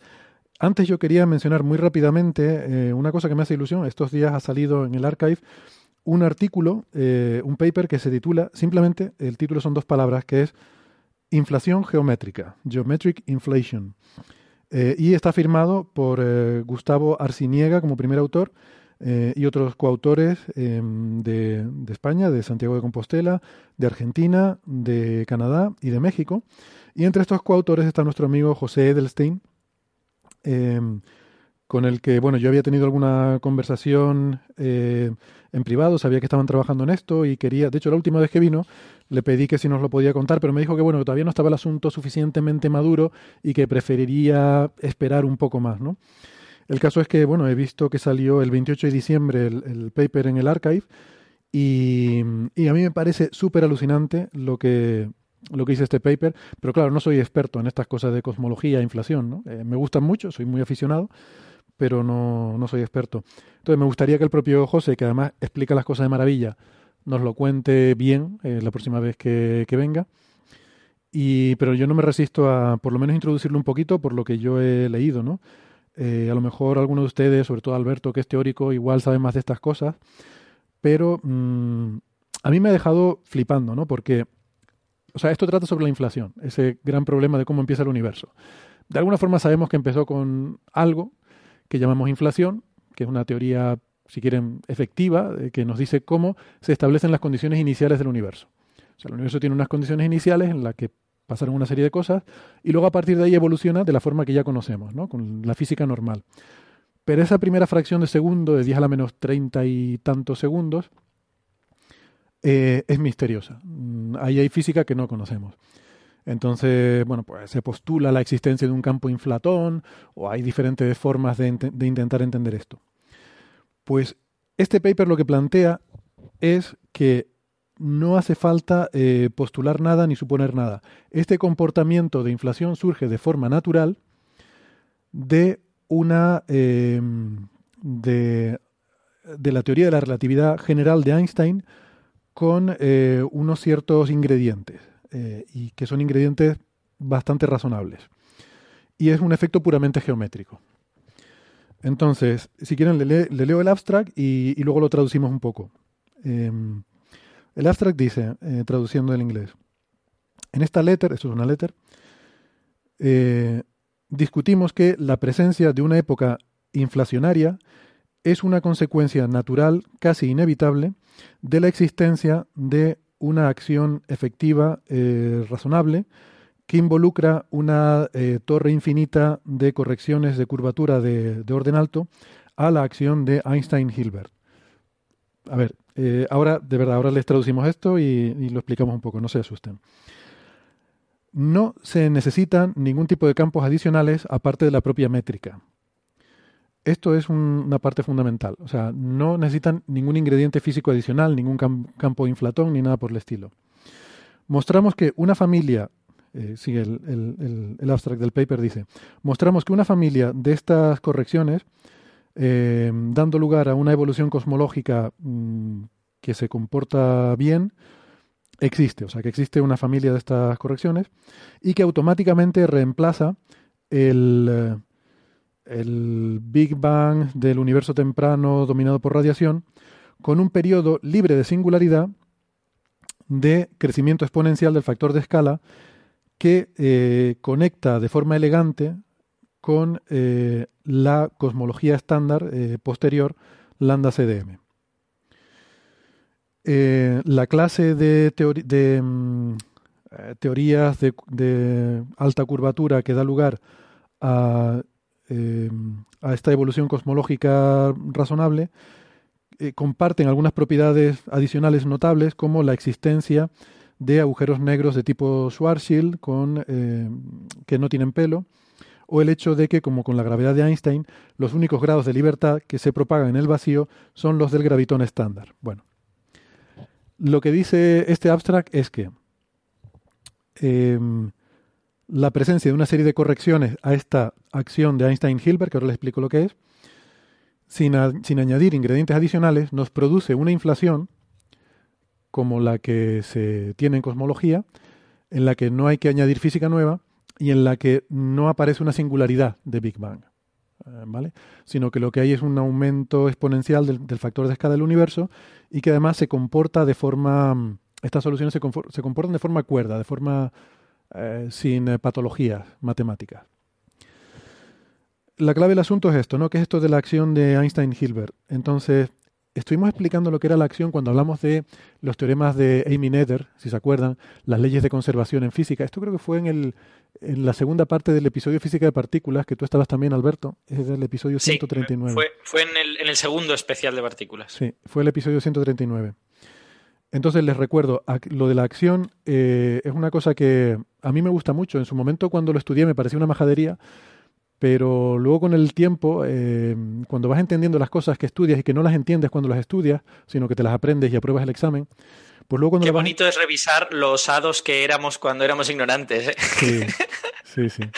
Bueno, algunos lo seguimos siendo, pero vas entendiendo algunas de las cosas que veías durante la carrera. Yo es que mi problema es que yo no sé tú, pero yo cuando estudiaba en la carrera, mi objetivo era aprobar exámenes, no era realmente aprender. Eh, la prioridad era aprobar exámenes. Entonces yo me volví muy eficiente en aprobar exámenes, eh, pero no tanto en aprender lo que había allí. ¿no? Entonces muchas veces me doy cuenta que luego, según me han hecho falta cosas, he tenido que volver atrás, volver a aprenderlas, y entonces sí las aprendes bien. Porque cuando las tienes que usar es cuando las tienes que aprender, ¿no? Totalmente de acuerdo. Yo, yo tengo la sensación de que yo tenía mucho talento para aprobar exámenes, no tanto para aprender física. Son dos talentos diferentes. Son diferentes, sí, es verdad. Bueno, pues esto de la acción eh, consiste en lo siguiente. Hay una formulación de la física. Tú puedes coger mm, cualquier, no sé, cualquier eh, sistema físico, las leyes de la mecánica que describen cualquier sistema físico, y ponerlos en, en una formulación alternativa que que conceptualmente es muy interesante, que matemáticamente nos dice que hay una cantidad que se llama la acción, cuya integral de camino a lo largo de todos los caminos posibles que se puedan eh, seguir, pues si coges, haces toda esa integral de todos los caminos posibles, aquella integral que te da el resultado más pequeño, eh, describe el camino que realmente sigue ese sistema. Lo he explicado fatal, voy a intentarlo de nuevo. quiere decir que tú puedes coger cualquier sistema, yo que sé, movimiento planetario, por ejemplo, eh, algo que esté descrito por leyes de la física conocidas. Esa física la puedes expresar en términos de una integral de camino en la cual eh, el sistema va a recorrer un determinado camino en ese espacio, o sea, el camino es como varían los parámetros que definen el sistema, por ejemplo, a lo largo del tiempo o lo que sea, es como evoluciona ese sistema. Un sistema puede evolucionar de muchas formas diferentes, ¿no? Bueno, pues la forma en la que se minimiza esa integral de la acción, esa es justamente la que va a seguir. Es como si la naturaleza pudiera explorar todos los posibles caminos, eh, si pudiera poner pausa al tiempo, congelar el tiempo, explorar todos los posibles caminos y se quedara con aquel camino que minimiza esa integral. Sí, si me permites que añada, una cosita, o sea, lo, que has dicho estoy, estoy totalmente de acuerdo, pero es como si tú tienes esta cantidad que se llama la acción y para el sistema solar la puedes calcular para todos los planetas girando en sus órbitas actuales o la puedes calcular para uno de los planetas haciendo una cosa muy rara, acercándose mucho al Sol, luego alejándose otra vez, volviendo a su órbita de alguna manera y resulta que la configuración para la cual esta cantidad que se llama acción es más pequeña es para la configuración que observamos, que es la de los planetas girando. Y, los planetas haciendo cosas raras, eso te dan acciones más grandes o todo esto, y por lo tanto no es la acción realizada. Exactamente, sí, sí. De hecho, creo, ahora eso me recordó que pusimos un ejemplito en ese episodio. Esto está mejor explicado en ese episodio, o sea, si quieren, porque estuvimos más rato hablando. Pero creo que el ejemplito que pusimos era que si yo cojo, por ejemplo, estoy en la Tierra y suelto una manzana, se va a caer al suelo, ¿vale? Eh, entonces, si yo cojo eh, desde la formulación esta de, la acción, del, mínimo eh, del funcional, bueno, en esta formulación yo podría plantearme la integral de coger la manzana, la manzana sube, hace un círculo en el aire y vuelve a bajar. Bueno, pues si yo calculo la integral de ese camino de la manzana, de la acción a lo largo de ese camino, es mayor que la del camino real que hace la manzana, que es caer de una forma acelerada. De hecho, si la manzana cayera a cámara lenta, despacito, también esa acción sería mayor. O sea, la integral más pequeña de la acción es aquella en la que la manzana cae obedeciendo a la gravedad que conocemos. En ese caso, la, acción, la acción es la integral, ¿eh? La, no es la integral de la acción, la acción es la integral. Integras en Lagrangiano. Sí, exactamente, exactamente. La acción es la integral de una función que es lo que hay que definir. Entonces, según cuáles sean las leyes de la física que tú quieres recuperar, ahí va una función o va otra, ¿no? En mecánica clásica normalmente es lagrangiano, que dice Alberto, que es simplemente lagrangiano es restar la energía cinética y la potencial. Es decir, Eso es. la diferencia entre la energía cinética y la potencial de la manzana es el lagrangiano de ese sistema. Si yo integro eso a lo largo de muchos caminos diferentes, pues la solución real es la que tal. Entonces, esto quiere decir que con esta formulación uno puede derivar las leyes de la física de cualquier sistema. Si tú conoces cuál es el lagrangiano, tú puedes plantear la acción, esa integral del lagrangiano, quedarte, o sea, buscar cuál es la mm, acción mínima, cuál es el camino a lo largo del cual esa integral es mínima, y de ahí sacar las leyes de la física. es lo contrario de lo que hemos dicho ahora, ¿no? Eso se puede hacer. Claro, yo cuando estudié esto, digo, esto es una majadería, esto es complicar las cosas. O sea, si yo sé que la manzana cae porque fuerza es igual a masa por gravedad, eh, digo, a masa por aceleración, pues aplico eso y ya está. Lo otro es más complicado. Cierto, pero hay situaciones en las que es más sencillo plantear la formulación a través de la acción y a partir de ahí derivar la física. Y un ejemplo, las ecuaciones de Einstein son un ejemplo particularmente bueno de, esto, ¿no? Porque eh, existe una acción que es la que se llama de Einstein-Hilbert, que es eh, la que cuando tú intentas minimizar esa acción a lo largo de muchos caminos y tal, recuperas las ecuaciones de Einstein. O sea, la, la, em, la acción con la cual en este, en este, formalismo tú recuperas las ecuaciones de Einstein se llama la acción de Einstein-Hilbert. Ya está, simplemente es eso. Entonces, si tú pones esta definición de esta integral, mm, cuando, eh, cuando tú aplicas la condición de que tiene que ser mínimo ese camino, recuperas las ecuaciones de Einstein. hasta aquí todo perfecto. ¿Cuál es la ventaja de esto? Pues tiene dos ventajas. Primero, que te permite, te facilita el unificar teorías eh, con otras. Por ejemplo, eh, vi en la Wikipedia, esto no lo sabía, que es muy sencillo con este formalismo combinar la relatividad general con las eh, teorías clásicas de campo, como la teoría de Maxwell del electromagnetismo. O sea, tú puedes coger Para el electromagnetismo conocemos cuál es la acción, para las ecuaciones de, la relatividad general sabemos que la acción es esta de Einstein-Hilbert, tú puedes combinar esas dos acciones y de esa forma estás combinando las dos teorías. impones que el sistema físico tenga que cumplir las dos teorías simultáneamente. Entonces es una forma de eh, unificar teorías. Y esto pues... Y, combinar, y combinar es básicamente sumar. Es sumar, porque las, porque las acciones son, son aditivas. Como, como la acción es una integral de una cosa y una integral es una suma, pues eh, combinar las acciones es tan fácil como yo lo voy a sumar. Y se acabó. Exactamente. Entonces, si tienes este formalismo de, de la acción, tú puedes combinar teorías simplemente sumando las acciones. Eh, es como si estuvieras sumando teorías. Quiero coger relatividad general, sumarle teoría del electromagnetismo y sumarle no sé qué otra cosa. Solo tengo que sumar las acciones. Entonces, eso mola muchísimo. Y luego además también tiene otra ventaja, que es que todo esto de la acción es muy relevante para lo que hablamos de los teoremas de, Nether. Mm, y si tú conoces la acción, puedes calcular o puedes determinar cuáles son las simetrías de esa acción. Con lo cual puedes saber cuáles son las cantidades que quedan invariantes ante determinadas simetrías, ante determinadas transformaciones, perdón. Y eso ya te dice cuáles son las leyes de conservación de ese sistema. Entonces es directo aplicar aquí el teorema de, Nether y puedes determinar qué cosas. ¿Sí? Si me dejas, digo una tercera ventaja más eh, del, del planteamiento hamiltoniano este de acciones para, la relatividad general, que es que la acción de Hilbert Einstein es muy fácil. Es una. O sea, las ecuaciones de Einstein son muy complicadas, son 10 ecuaciones acopladas. Bueno, si las escribes correctamente, pues no son tan complicadas, pero siguen teniendo una complicación. Sin embargo, la, la acción de Hilbert Einstein es muy sencilla. O sea, lo que tú integras a lo largo de las posibles configuraciones del sistema es una cosa que se llama la curvatura del espacio que es un numerito que tiene un valor en cada punto del espacio, según cómo de curvado esté el espacio-tiempo, y tú integras eso en todo el espacio-tiempo y ya está. Y eso es la, acción de Hilbert Einstein. Exactamente. Vale, pues entonces, ese es el punto de partida para, entender este, este artículo.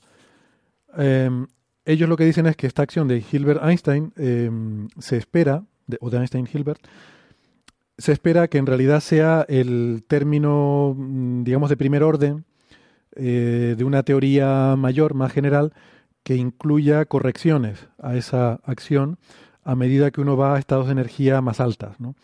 Eh, que, por ejemplo, esto es lo que sale en teoría de cuerdas, ¿no? que cuando uno se acerca a la escala de Planck hay que introducir correcciones de mayor orden. Eh, o sea, esto sería una forma de generalizar la relatividad general. Sabemos que la relatividad general eh, a escalas cuánticas, a escalas de Planck, ahí no, pensamos que funcione y no sabemos cómo combinar la relatividad general con, las teorías que nos hablan de, cosas como, bueno, como la física cuántica y tal. Entonces, lo que dice es que en teoría de cuerdas se espera que añadiendo eh, correcciones que tienen que ver con la curvatura del espacio, que son importantes cuando el espacio está muy curvado, eh, esas correcciones te van te van dando aproximaciones a la teoría correcta. ¿vale? De hecho, fíjate, como, como el primer término, la, acción de Einstein-Hilbert, es solo integrar la curvatura, eh, términos que pueden ser más importantes que esos tienen que ver, dicho de una manera muy burda, que no es del todo cierta, con eh, potencias de esa curvatura. ¿Vale? Si la curvatura es muy pequeña, vale 0,01, pues la curvatura vale 0,01, pero el cuadrado de la curvatura vale 0,00001, es muy, muy pequeñita. Pero si la curvatura vale 10, la curvatura vale 10, pero el cuadrado vale 100. Entonces resulta que esos términos empiezan a ser importantes. ¿vale? Lo, que, lo que dice esta corriente de pensamiento es que nosotros solo estamos viendo relatividad general, que corresponde a integrar solo la curvatura, porque no vemos regiones con curvaturas suficientemente grandes donde esos términos de con r al cuadrado, con r al cubo, con r a la cuarta, pues sean relevantes. ¿no? Eh, exactamente, o sea, los que hayan estudiado un poco de matemáticas o recuerden las matemáticas a lo mejor de Coe o de ese nivel, si recuerdan las series, los desarrollos, por ejemplo, en series de Taylor, que es la, más sencilla de estas series, es básicamente eso, ir desarrollando una función en torno a un punto, eh, con eh, cualquier función la puedes desarrollar pues como una constante, más algo por x, más algo por x cuadrado, más algo por x al cubo, más algo por x a la cuarta, y así un número infinito de términos, donde esos términos van siendo cada vez más pequeños, según te vas yendo a órdenes cada vez más altos. Y, como dice Alberto, em, las correcciones van siendo, en este caso, cada vez más importantes, según la curvatura va siendo cada vez más fuerte. Eh, entonces cada vez necesitas incluir términos de mayor orden para representar la realidad. O sea que la... De hecho, mm. de hecho, tú lo que tendrías es que llegaría un momento de la curvatura en la cual ese desarrollo ya no tendría sentido. O sea, esta, transición que yo he dicho eh, de curvatura 0,01 a curvatura 10, en algún momento intermedio ese desarrollo deja de tener sentido. Porque en, cuando vale 0,01 Exacto. Cuando vale 0,01 los términos son cada vez más pequeñitos, pero en el momento en que se acerca a 1, los términos son todos iguales. Entonces, en ese momento ya deja de tener sentido que tú digas que eso es una serie, ¿no? Has de usar otra, otra expresión para eso. Bueno, una serie es que tiene un dominio de convergencia, ¿no? Entonces tú tienes que usar la serie dentro del dominio de convergencia en el cual, eso que yo dije, los términos van siendo cada vez más pequeños. Si te sales de ese dominio, entonces la serie diverge, ¿no? Por eso el desarrollo de Taylor hay que hacerlo cerca del punto en el que tú quieres, o sea, en el punto en el que tú conoces la función y vas añadiendo correcciones a, a esa que son válidas cerca de ese punto, ¿no? Si te vas lejos de ese punto, llega un momento en el que empiezan a diverger. Bueno. Que para, para nuestro caso de la relatividad general, ese punto es el espacio plano. O sea, cuanto más pequeñita sea la curvatura, si realmente la acción real de la gravedad eh, tiene todos estos términos, r más r cuadrado, más r cubo, más no sé qué, eh, el punto en el cual eso tiene sentido es en espacios casi planos, en espacios de curvaturas muy pequeñas. Y cuando te vayas a espacios de curvaturas más grandes, de repente verás que aquello te explota y que, y que has, de has de convertirlo en otra teoría, digamos. Pues bueno, sí, la idea sería que nosotros hemos descubierto la teoría de la relatividad para un espacio que es mm, bastante plano, por lo, bueno, bastante plano. Nos sirve para agujeros negros y cosas de estas que hemos visto, pero no para el Big Bang, por así decirlo. Y entonces la idea es que habría que ir introduciendo correcciones de cada vez mayor orden para, eh, para acercarnos a la, a la, realidad.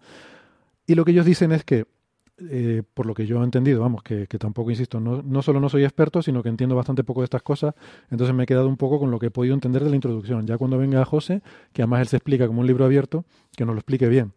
Pero a mí lo que me parece que están diciendo aquí es que una familia de soluciones eh, matemáticas que sean Mm, sensatas, que, den lugar, eh, que, no, tengan, eh, digamos, rasgos patológicos, matemáticamente hablando, dan lugar de forma natural a una expansión, eh, a bueno, las características que genera la inflación y a un universo que luego encaja con lo que nosotros observamos como la cosmología estándar lambda CDM, sin necesidad de tener que introducir física adicional. Entonces, a mí esto me parece una pasada y me parece un resultado que igual está mal, igual están equivocados. ¿Vale? Pero a lo mejor no, y a lo mejor han resuelto el problema de la cosmología, yo qué sé. Que en cualquier caso. A mí me, a mí, a mí me parece un resultado súper chulo por una cosa, porque no dejan de hacer física clásica en ningún momento de este paper. O sea, quiero decir, no, no hay física cuántica en este paper. Es verdad que esa serie de, en la que tú vas sumando potencias cada vez mayores de la curvatura cobra sentido en el momento en que tú dices, no, cuando yo tenga que eh, abandonar esta serie porque me explote, voy a tener una teoría cuántica que me va a justificar que esta serie está ahí. Pero, pero tú no necesitas la teoría cuántica. Todo lo que haces con, esos términos R cuadrado, R cubo, tal, es todo clásico. No, hay, no hay, gravedad cuántica. Yo creo que la cuántica está metida en, eso, en esas correcciones, ¿no? Eh, claro. De alguna forma está metida ahí. Tú dices, yo no sé cómo es, pero está metida en esas correcciones. Eso es. La, digamos que todas esas correcciones son la en la manifestación sin que tú veas en las propiedades cuánticas de la teoría, pero la manifestación de ciertos fenómenos cuánticos a nivel clásico.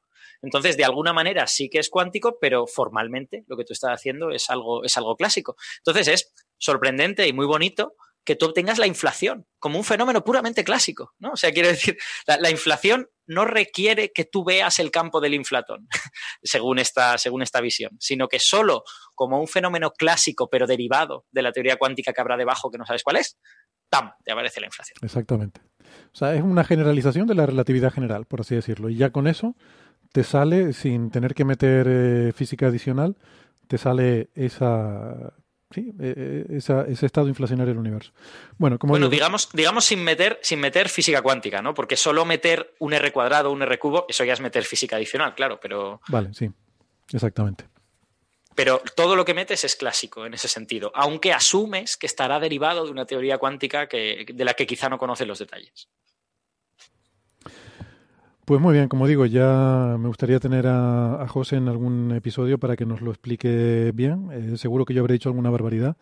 Así que ya lo, ya lo aclararemos. Pero bueno, las cosas van un poco por ahí, ¿no? Eh, me pareció, me pareció súper chulo. Bueno, si quieren, pasamos a hablar ahora del tema del, tema del día y, y del año. Quizás, ¿no? Bueno, de lo que llamamos de año. El sobrevuelo de New Horizons, eh, esta sonda que ha pasado por 2014 MU69. Esto que estamos escuchando es una musiquita que compuso Brian May para acompañar este evento. Está guay, ¿no? No ha perdido, no ha perdido mano, ¿no? No, no, está bien. Bueno, pues les tengo que confesar una cosa. Esto es una herejía, es una blasfemia.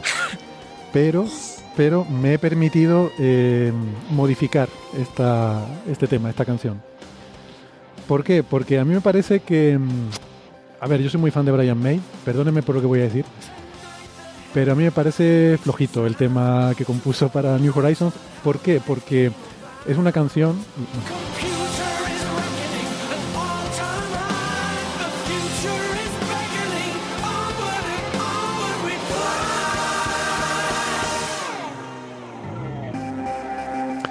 pues eh, esta parte está más o menos bien, pero eh, a ver, eh, ¿cómo lo digo?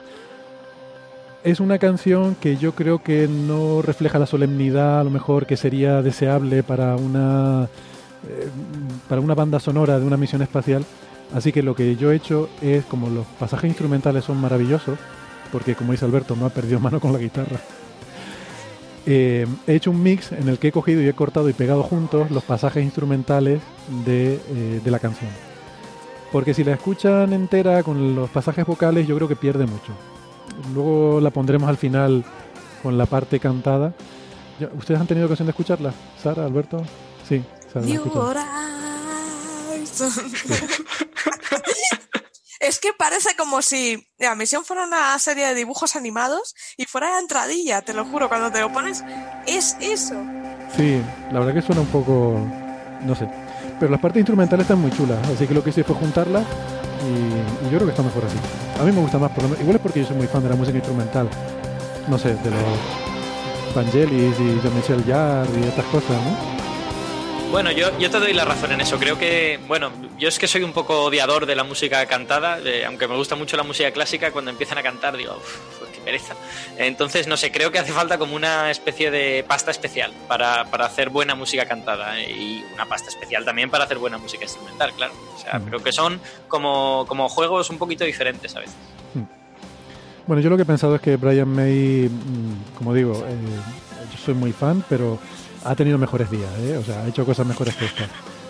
Pero aún así, este tío es tan bueno que de cualquier cosa que haga se pueden sacar cosas buenas. Y lo, que he intentado es coger aquí las partes buenas y juntarlas todas.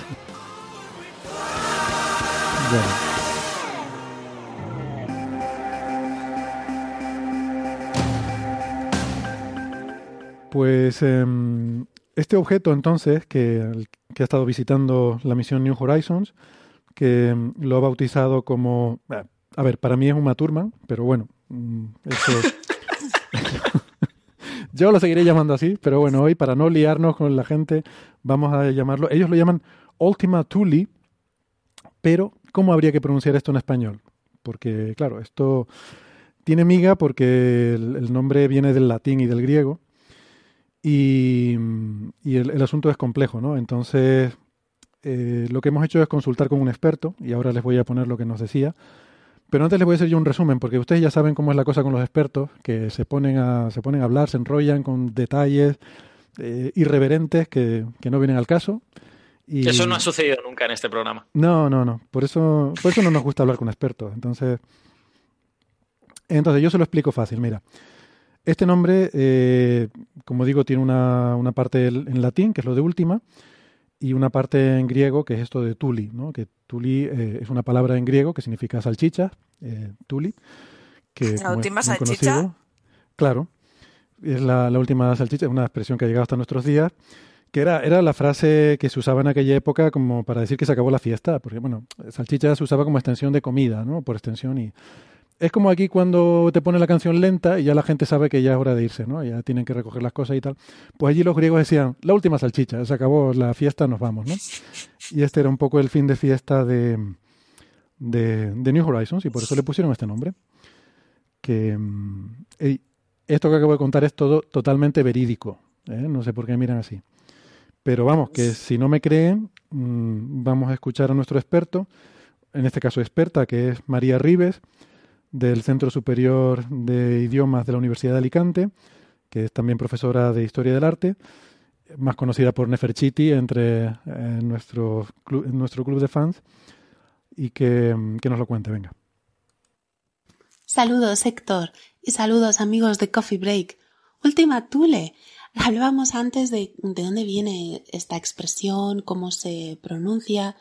Bueno, nosotros en español pronunciamos Tule a través del latín, pero la palabra es griega y se escribía con Z, omicron, y, lambda y eta, una eta al final. Por eso la, esa última vocal sonaría casi como una I. Así que sería algo así como Zuli, con la Z suave, no una Z tan fuerte como la que tenemos hoy en día, Zuli.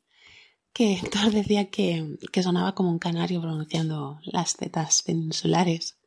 Bueno, esta Tule Zuli, que es Estrabón, en su geografía menciona a Piceas, un marino griego que describió el mundo conocido, hizo unos mapas y, hablaba de Tule, esta, esta región, bueno, una isla, que él decía que estaba, Piceas decía que estaba a seis días de navegación al norte de Britania y ya cerca del mar helado.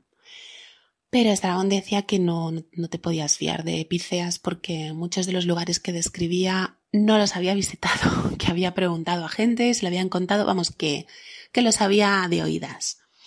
Pero bueno, el caso es que la expresión última Tule en realidad viene de las geórgicas de Virgilio, que siempre queriendo ensalzar a Augusto, hablaba en, en su, en el prefacio Tibis serviat ultima Tule, que quiere decir algo así como que a ti te sirva la más remota de las tierras, que es Tule, que última sería el lugar más, eh, más lejano, como un lugar mítico en, en los confines del mundo conocido.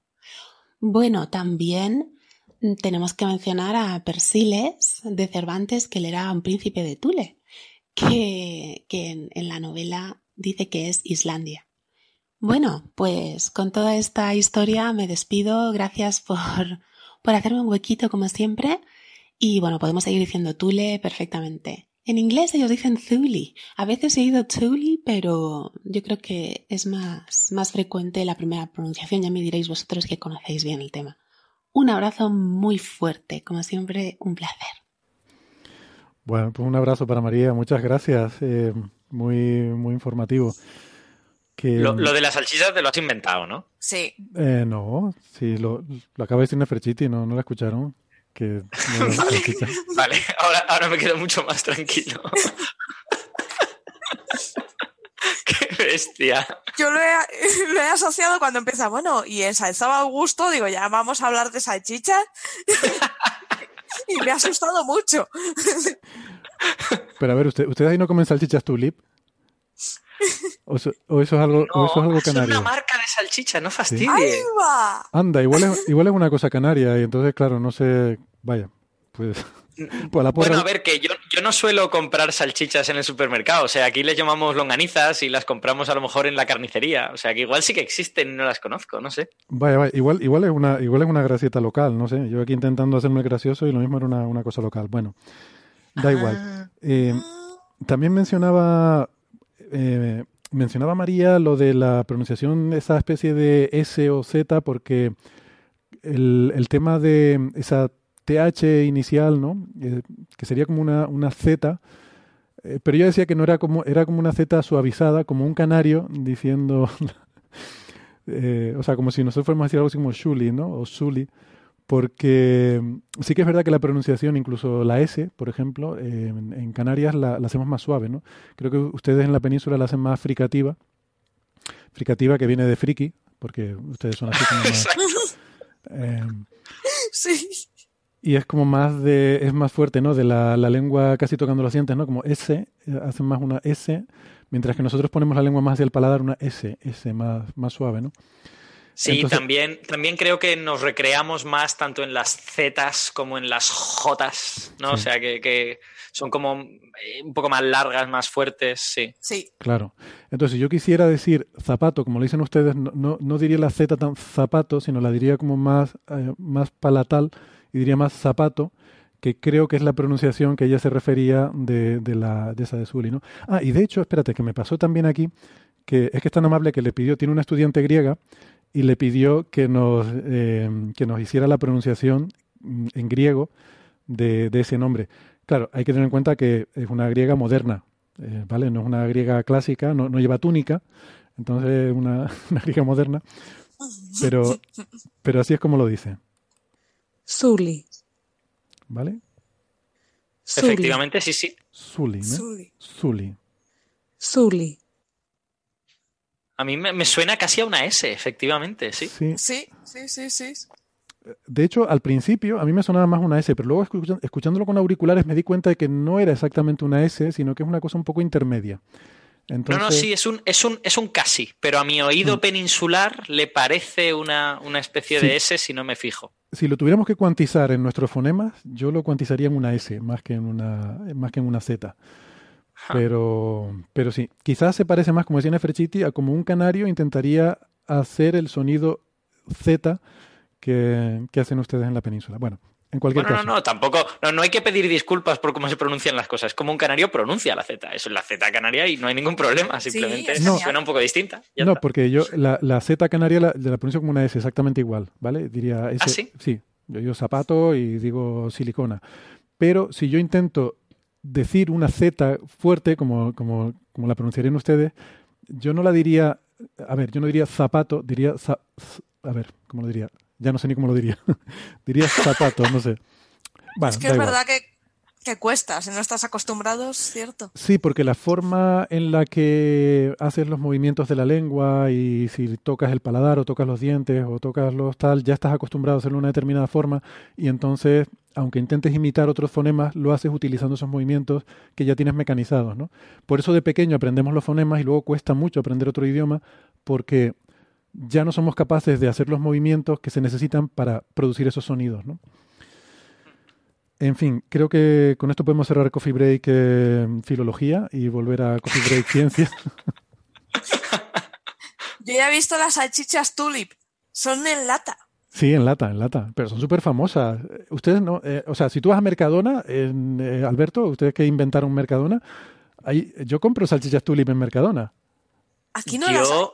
A mí salchichas en lata me parece algo propio de países germánicos o algo así. O sea, puede que aquí las haya y yo nunca las haya visto. Pero yo si tuviera que buscar salchichas las buscaría en un envase de plástico, de estos así rollo campo frío o algo de eso, ¿no? También, también las hay en envase de plástico, pero bueno. Pues nada. Ostras, qué raro. No, no, desde luego, en, quiero decir, en la idea de salchicha, en, al menos en la comunidad valenciana, se lleva muy poco. Porque aquí lo que, lo que hacemos son longanizas, o sea, es decir, embutidos frescos, recubiertos de, de tripas ¿De y tal, y con, y con cosas dentro. Eh, curioso. Vale, vale, bueno, no sé, igual, igual es canario bueno, o igual no, ¿eh? A ver, Yo no. dejemos el tema de salchichas, que era solo un intento fallido de humor. Que vuestras longanizas son las que, como las nuestras de Guadalajara, que las haces, las pinchas un poquito, las metes en vino hirviendo y, se, y quedan riquísimas. Que, Eso es. Que dejemos las salchichas, que volvamos a, a Ultima Thule. Que al final, como esto nos viene del latín y nos viene de los romanos, también se puede decir Ultima Thule con la, la pronunciación que, o sea, como lo diríamos bueno, como lo diríamos en latín, ¿no? Porque no, la mayoría no hablamos latín, pero como se diría, como se diría en latín.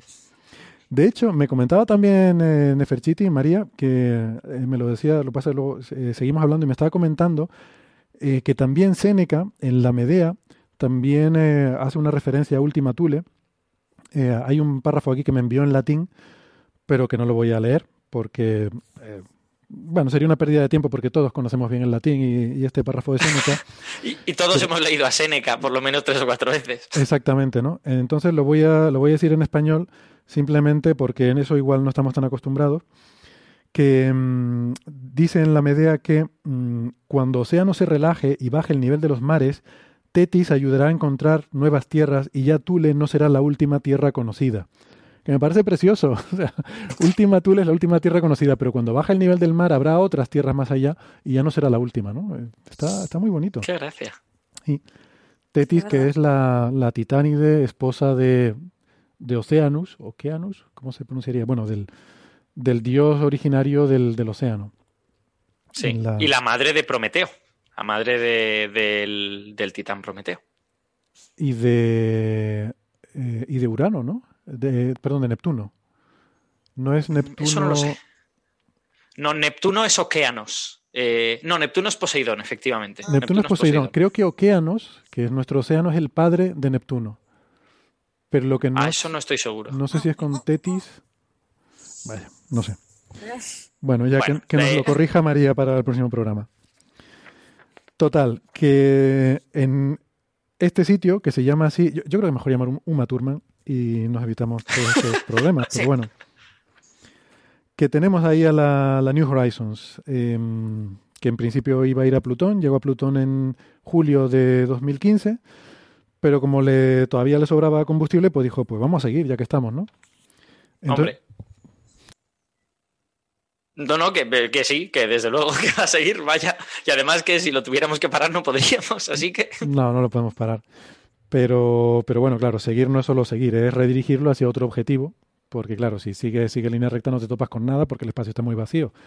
Pero lo que se hizo fue buscar con el telescopio espacial, eh, de hecho ya desde el año antes, otro posible objetivo que quedara cerca de la trayectoria, suficientemente cerca como para que se pudiera maniobrar e ir en esa dirección. ¿no?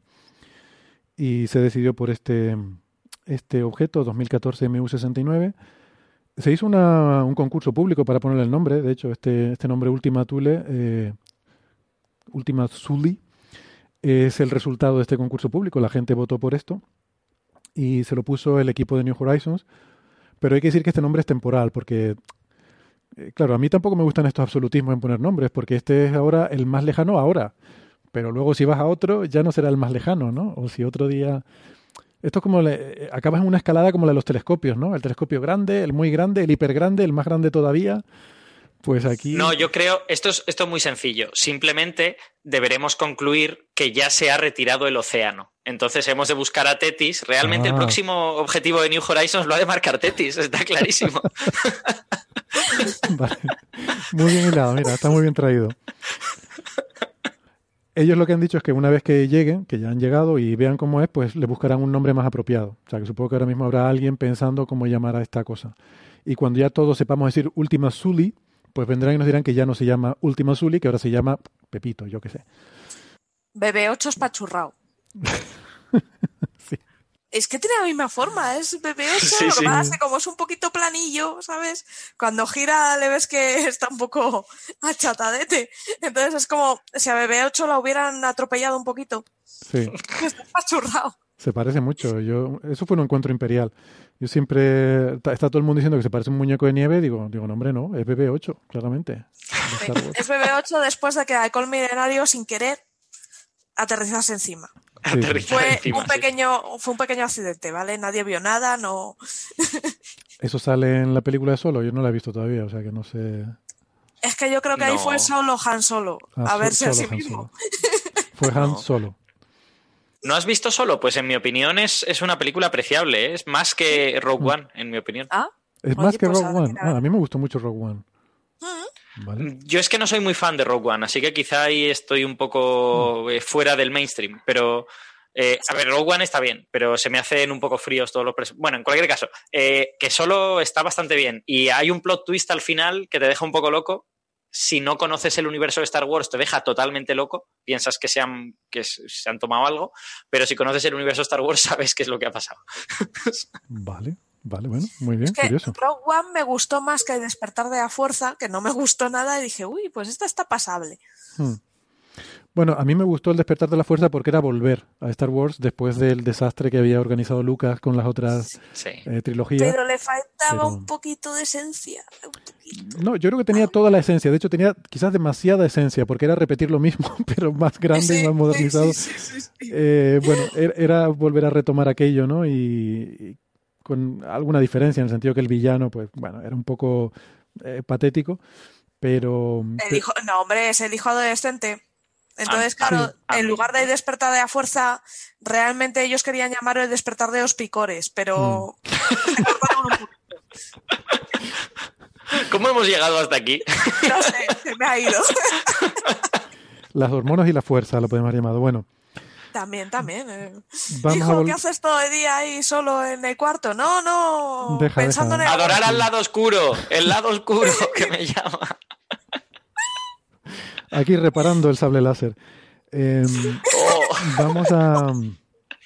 Vamos a volver a la New Horizons. Y a ver, que, nos cuenten, eh, por ejemplo, Alberto, que has estado hablando de esto también en Onda Cero. Eh, simplemente les recuerdo que en, si quieren conocer a la persona que ha estado detrás desde los años 80, desde muy jovencito, de esta misión, se llama Alan Stern. Eh, es uno de los nombres más importantes hoy en día en, exploración espacial. Ha sonado como director de la NASA y yo, de hecho, no descarto que en algún momento sea director de la NASA. Y lo entrevistamos en el episodio 52, hace mucho tiempo. Eh, sí, era el Paleo Coffee Break. Em, es uno de esos fósiles que tenemos ahí.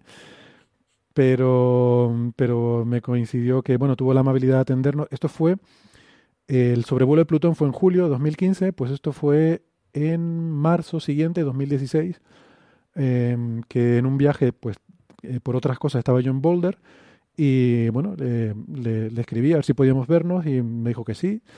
Entonces me acerqué a su oficina allí en Southwest Research y estuvimos hablando una media horita. Eso está en nuestro episodio 52, que creo que es muy interesante porque ahí mm, con Javier Licandro, estaba Carlos Westendor, Marian, eh, Julio Castro. Estuvimos hablando sobre toda esta polémica de Plutón, si es planeta, si no es planeta, la, la decisión de la IAU. Entonces, bueno, Javier Licandro estuvo metido en todo eso y, ahí hubo una explicación interesante.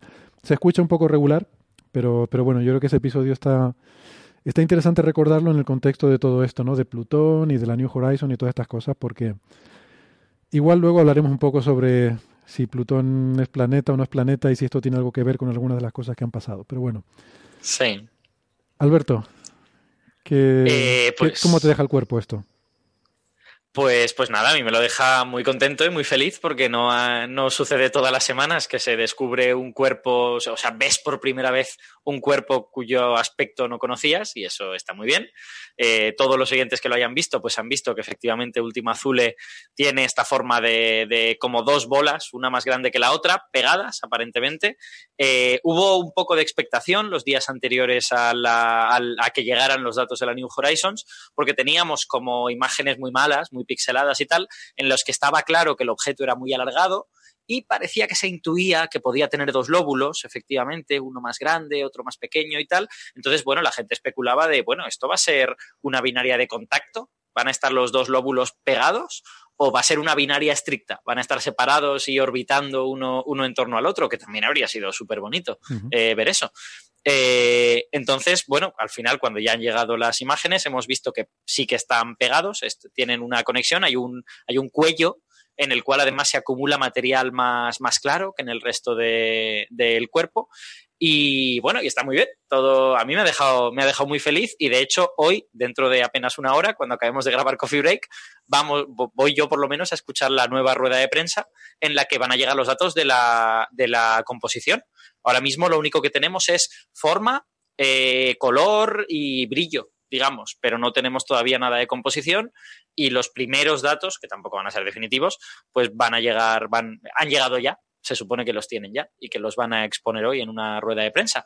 Eh, y no sé, está muy bien, o sea, quiero decir, hay tantas cosas que contar, es un, es un objeto súper interesante porque eh, además se sabe que en la población de objetos a la que pertenece Última Azule eh, abundan los objetos, eh, si no dobles, al menos sí alargados, estas binarias de contacto, y eso se atribuye a que el proceso de formación planetaria se quedó, se quedó a medio hacer con ellos. Sea, para los siguientes que no lo tengan en mente, se supone que la formación de planetas ocurre por acreción de objetos más pequeños. Hay, hay al, principio tienes una especie de nebulosa que se va aplanando y se convierte en un disco, entonces se forman órbitas en ese disco y hay objetos que están en órbitas más o menos circulares cerca unos de otros y la gravedad de unos y otros que les hace atraerse y la gravedad de otros que puede, que puede moverlos también de las órbitas hace que los que están cerca vayan chocando unos con otros. Eh, si esos choques se producen a baja velocidad, pues los objetos quedan pegados. Si se producen a alta velocidad, se rompen y entonces no, no se produce nada. Y esto es una, o sea, este es el argumento principal por el cual pensamos que los objetos que están en órbitas elípticas no se han formado en esa órbita elíptica, porque los objetos se han de formar en órbitas circulares o de lo contrario las colisiones son tan bestias que te cargas el objeto, no lo formas.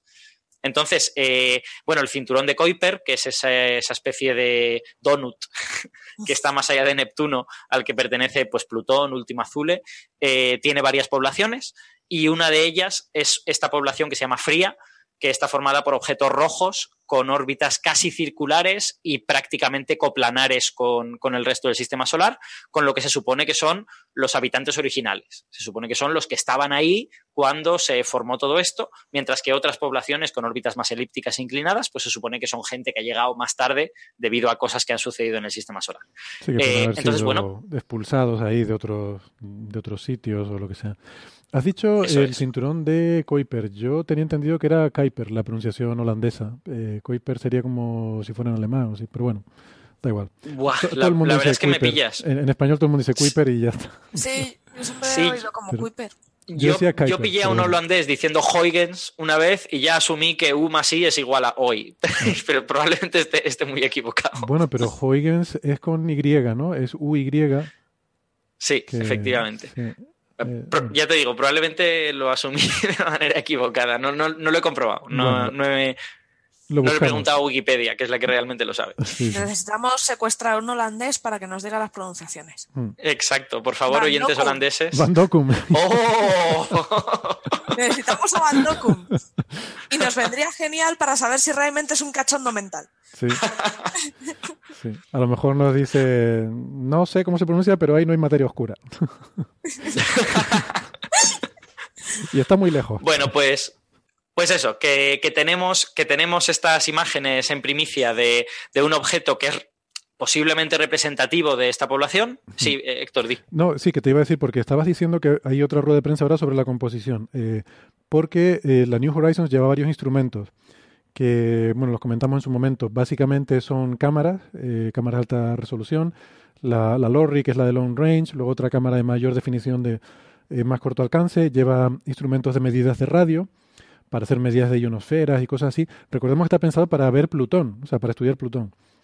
Y lleva también un espectrómetro ultravioleta, que es muy interesante y creo que es con el que mm, eh, la espectroscopía nos va a dar información sobre la composición de, este cuerpo. Aunque ya las imágenes, por el color eh, que, como bien decía Alberto, es rojizo, o sea, normal es que estos son básicamente bolas de hielo, pero contaminadas con otras cosas. Y esa contaminación es lo que le da el color rojizo. En este caso, eh, tienen que ser compuestos orgánicos. Ese color rojizo es característico en el sistema solar exterior de compuestos orgánicos. Eh, tolinas, estuvimos hablando de tolinas cuando hablamos de los anillos de Saturno en el programa anterior, que son hidrocarburos básicamente con eh, contaminación de nitrógeno o alguna otra cosa. Con, bastante nitrógeno, es, es necesaria una cantidad de nitrógeno significativa para, para tener ese color. Eh, y esto tiende a formarse en entornos donde hay algo de radiación ultravioleta, eh, porque es un proceso que tiene que ver con un equilibrio dinámico entre que la radiación ultravioleta va rompiendo las moléculas y estas se vuelven a encajar. O sea, estas moléculas orgánicas tienen tendencia a agruparse unas con otras, a encajarse como un Lego e ir formando cadenas cada vez más largas. Entonces, eh, si, tienes, si tienes demasiada radiación ultravioleta, lo machaca todo y no se forma nada. Pero si tienes muy poquita, como la que hay en el medio interestelar, se forma un juego en el cual se van formando moleculitas, se van rompiendo, pero ya se vuelven a juntar y entonces ese juego va haciendo que se vayan formando moléculas muy complicadas. ¿no? Eh, si recuerdan, Oumuamua dijimos que una de las características que tenía es que era muy rojizo, eh, lo cual sugería una corteza externa, una capa externa muy de, rica en estos compuestos orgánicos que eh, se especula que puede ser debida al bombardeo de rayos cósmicos que produce este mismo efecto de la radiación ultravioleta, pero más a lo bestia, ¿no? Es, son, son impactos más energéticos y son los que jugarían este papel para mm, facilitar esta química que necesita de, este continuo romper y formarse de moléculas. Bueno, en el sistema solar exterior y en el cinturón de Kuiper ocurre de forma natural por la luz del Sol, que ahí es muy débil, pero, pero llega un poquito esa radiación ultravioleta. Perdón, Alberto, era solo por aclararle el color rojizo. No, eh, estaba, estaba tratando de buscar cómo se pronuncia Kuiper o Kuiper o, como sea, pero no lo, pero no lo consigo encontrar. Mira, vamos a hacer como cuando lo de Feynman, tú lo dices de una forma y yo de otra, y así eh, en Coffee Break se ha dicho bien. Me parece correcto. Bueno, que nada, que en cualquier caso, el, eh, este objeto que teníamos todos los números para que fuese un objeto totalmente intrascendente, porque lo habíamos elegido solo porque la New Horizons pasaba por ahí, eh, pues como además ha resultado ser una binaria de contacto, pues tiene características que son interesantes de otros objetos antiguos que se han quedado en esa forma de eh, quise juntarme con otros, pero no lo logré, solo, solo soy dos bolas pegadas la una a la otra, y yo creo que eso es interesante en sí mismo, ¿no? Porque a diferencia de otras binarias de contacto que tenemos, pues, a lo mejor en el cinturón de asteroides, eh, esta está casi sin procesar. O sea, está en una órbita primordial, en un lugar del sistema solar en el que se supone que no ha sucedido nada en los últimos miles de millones de años. Por lo tanto, es muy interesante ver qué es lo que le pasa a estos, a estos cuerpos cuando se quedan sin procesar. No es lo mismo que estudiar un planetesimal, ¿vale? Porque los planetesimales están siendo, no solo están chocando entre sí, sino que además están siendo procesados al mismo tiempo, pero bueno, es, una cosa que nos va a dar información interesante, ¿no? Y, lo que decía Sector de que tiene varios instrumentos la New Horizons es relevante para esto que estamos diciendo de, no, hoy tenemos el color y el brillo, pero, pero esta tarde tendremos la composición. Es porque tarda mucho en llegar la señal, como siempre. O sea, el ancho de banda de la New Horizons, no sé si son 100 bytes por segundo o algo por el estilo. En nada, esto nos, nos desesperaría. Esto es a nivel casi de las BBS, aquellas de... Bueno, no, yo tenía... El modem de 56K. No, yo tenía uno... No, 56K ya es mucho más. Yo tenía uno de 2400 baudios, ¿vale? Y esto me está diciendo que es 20 veces menos que eso. Wow. O sea que, vamos, que es que tú eres, tú eres joven, Sara, pero hubo una época en la que había lo que se llamaban BBS, las Bulletin Board Systems, que era todo en ASCII, eh, hasta salía una pantalla así con, con grafiquitos estos como los de los N, curses, ¿no? Con las rayitas y los palitos. Y molaba un montón porque podías poner mensajes y dejárselos a la gente en su buzón y luego ellos venían y veían el mensaje. O sea, era, era increíble, ¿no? Em, Era revolucionario y muy parecido al SMS, por lo que veo. Sí, sí, me recuerda un poco lo que dices a los, las interfaces de OSA S400, ¿no? Estamos hablando de, un mainframe grande y terminales tontos que se conectaban a una velocidad ridícula a ese ordenador que, que procesaba todo, ¿no? Sí. Eh, estaba pensando que en los años 80 no recuerdo haber tenido el concepto de que esto se parecía a los SMS. Claro. claro, porque no había SMS. No, no. Claro, claro. Bueno, que, en cualquier caso eso, que la, que la, información llega muy poquito a poco y de hecho el total creo que va a tardar 20 meses en, en descargarse, incluyendo las fotos de alta resolución y todas esas cosas. Y bueno, todavía estamos sabiendo cosas. Por ahora, lo que se ha visto en esa imagen es básicamente esta forma bilobulada. Se intuyen sombras en la superficie, lugares de menos, eh, de, menos reflectividad que no se sabe muy bien a qué atribuir.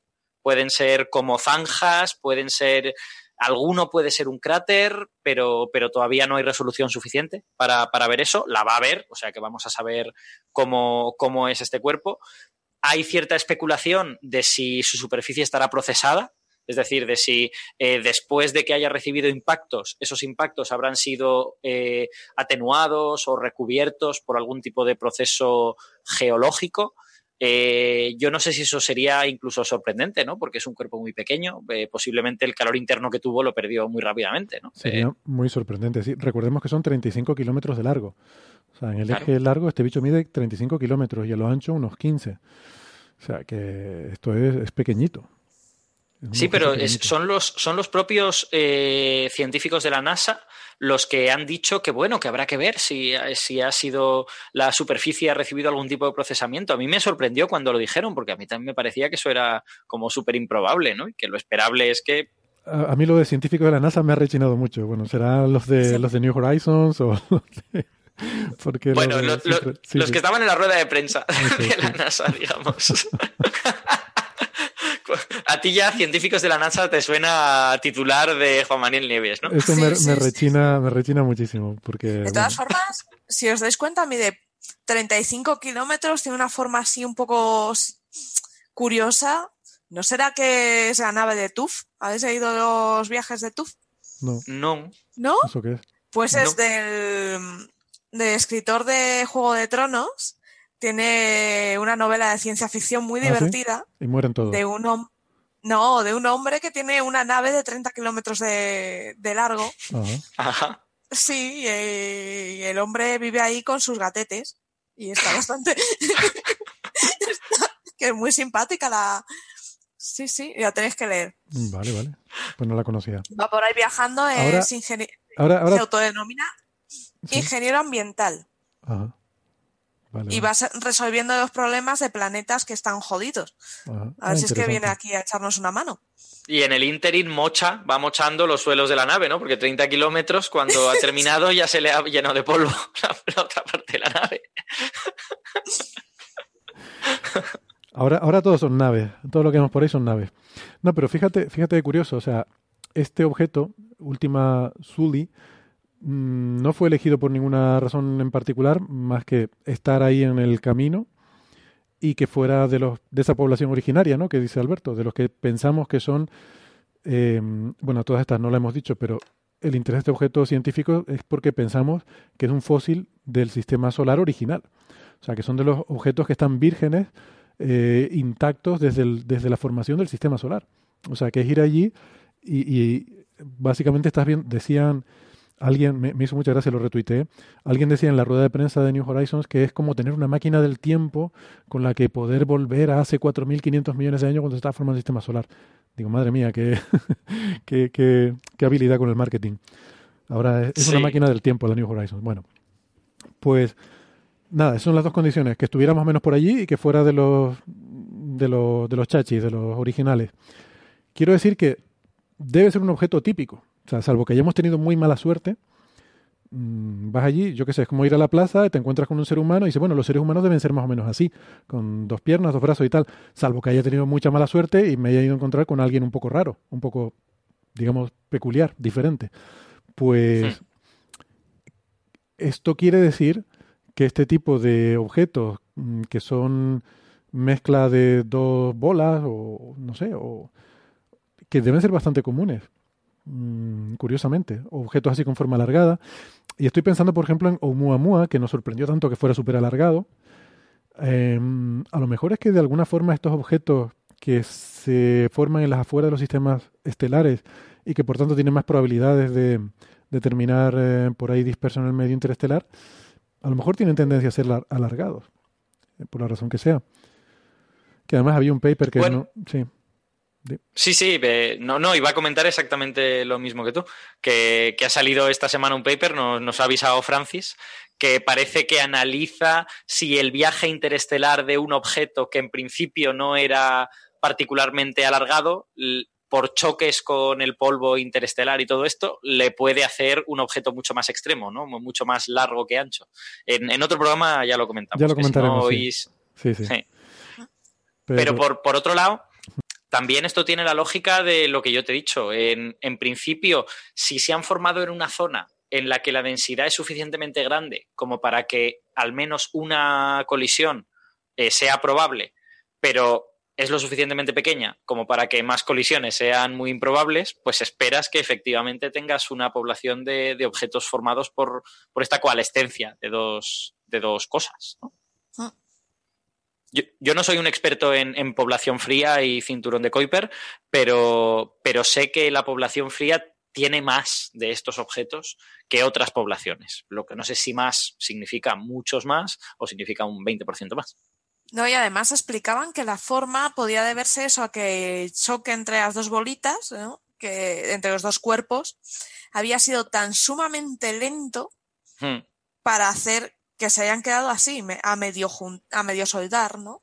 Que no haya sido una fusión, sino que se han quedado, eh, ha sido tan despacito que se ha quedado Sí, porque claro, eso es, eso, eso es lo que esperas si las órbitas están muy cerquita, ¿no? Eh, efectivamente. Que fueran orbitando uno alrededor de otro, ti, ti, ti, ti, ti, y cuando llegaron no tenían la velocidad suficiente. Mm, sí, o ni eso, o simplemente eh, están en dos órbitas paralelas y mm. se mueven a una velocidad lo suficientemente similar como para que se vayan atrayendo por gravedad. Sí, claro, si, esa, esa atracción no puede eh, haber durado muchísimo tiempo, porque si están muy, muy lejos, tienen gravedades tan pequeñas que no se atraen. Pero si van suficientemente cerca, pues la gravedad actúa durante un cierto tiempo, no el suficiente para que cojan una velocidad inmensa y ¡pop! Se fusionan. Sí, pero eh, en algún momento acabarían, acabarían orbitando, porque a poco que tengan una velocidad relativa de uno respecto a otro, por pequeñita que sea, según se van acercando, además por conservación del momento angular, empezarían a girar uno en torno al otro. Pero sí se puede estimar, de hecho, la velocidad, porque, a ver, si fuera muy rápido, al chocar el hielo se funde y, y, se juntan más. Eh, si van más despacio, en el límite en el que vayan prácticamente parados, verías dos bolas. Según vayan yendo más rápido, hay una intersección que es cada vez mayor, por así decirlo, ¿no? El plano que forma, ¿no? el, círculo en el que esa intersección va siendo cada vez mayor. vi un, perdón, vi un tweet de, de alguien, no, no, recuerdo ahora quién, que decía, creo que era alguien del equipo de New Horizons, que decía que el choque fue a una velocidad que si tú tienes ese choque con el coche no te molesta en sacar los papeles del seguro. Qué grande, está muy bien la comparación. Sí.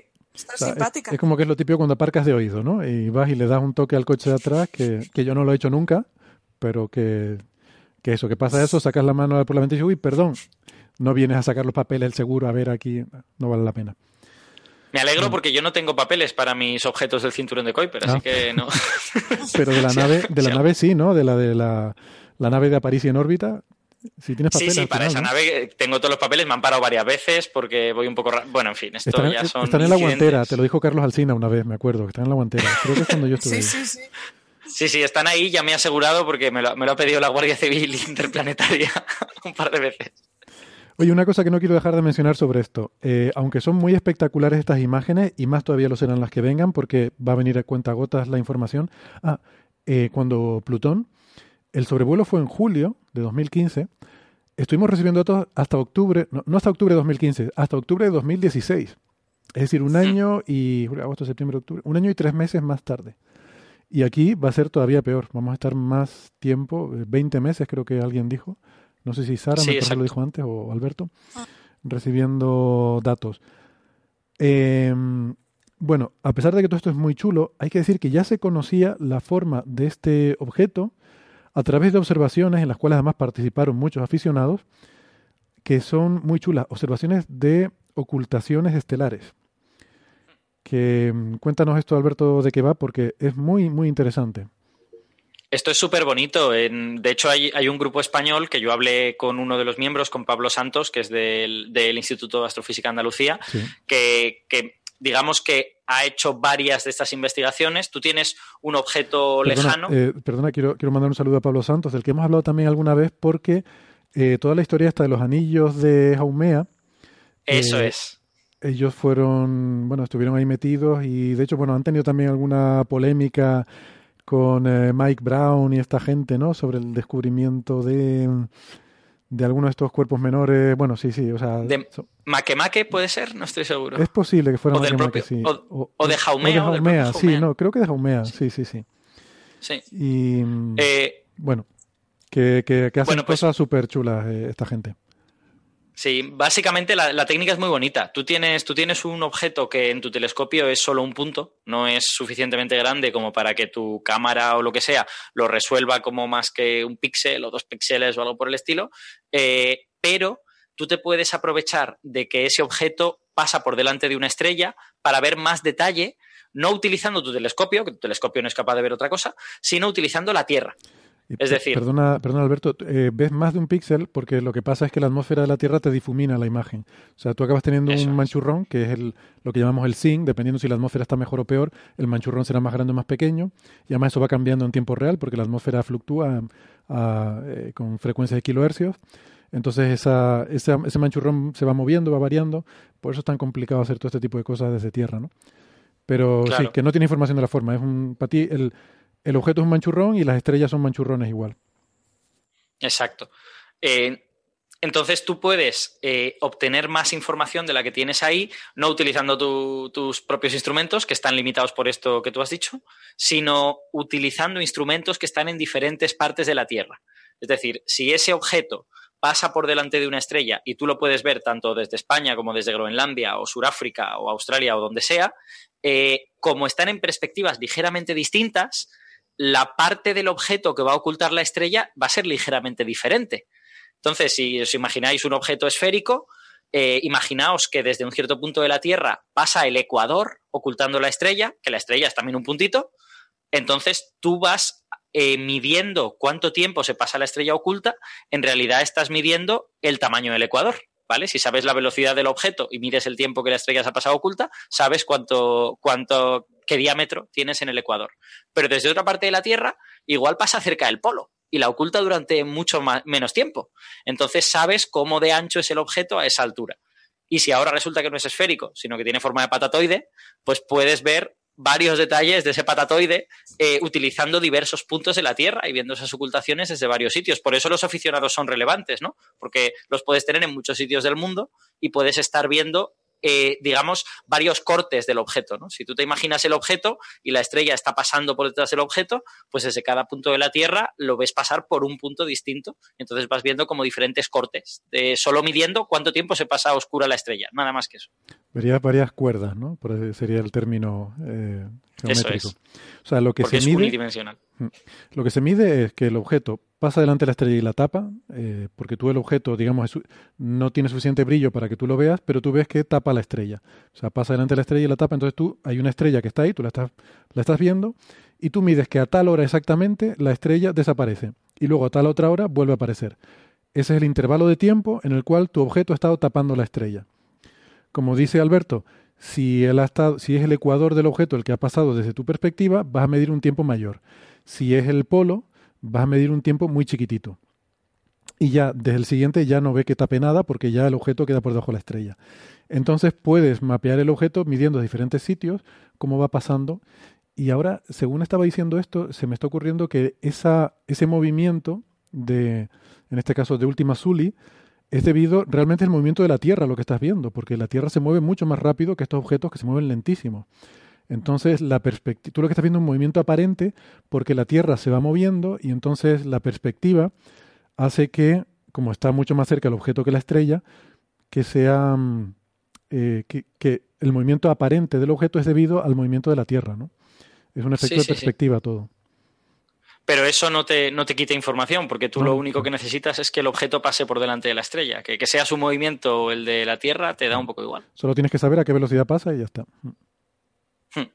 Y bueno, este, precisamente este grupo de Granada, pues esto mismo le participó en las observaciones de, de Ultima Thule, que nos permitió ya intuir que tenía esta forma bilobulada o al menos un poco alargada, eh, pero es que también participaron en la observación de Jaumea que tú has dicho, ¿no? En la que se descubrió que Jaumea tenía anillos y que se pudo medir, pues, cómo de alargado es, porque sabemos que, Jaumea es muy, es muy eh, elipsoidal, es, prácticamente una especie de disco ancho.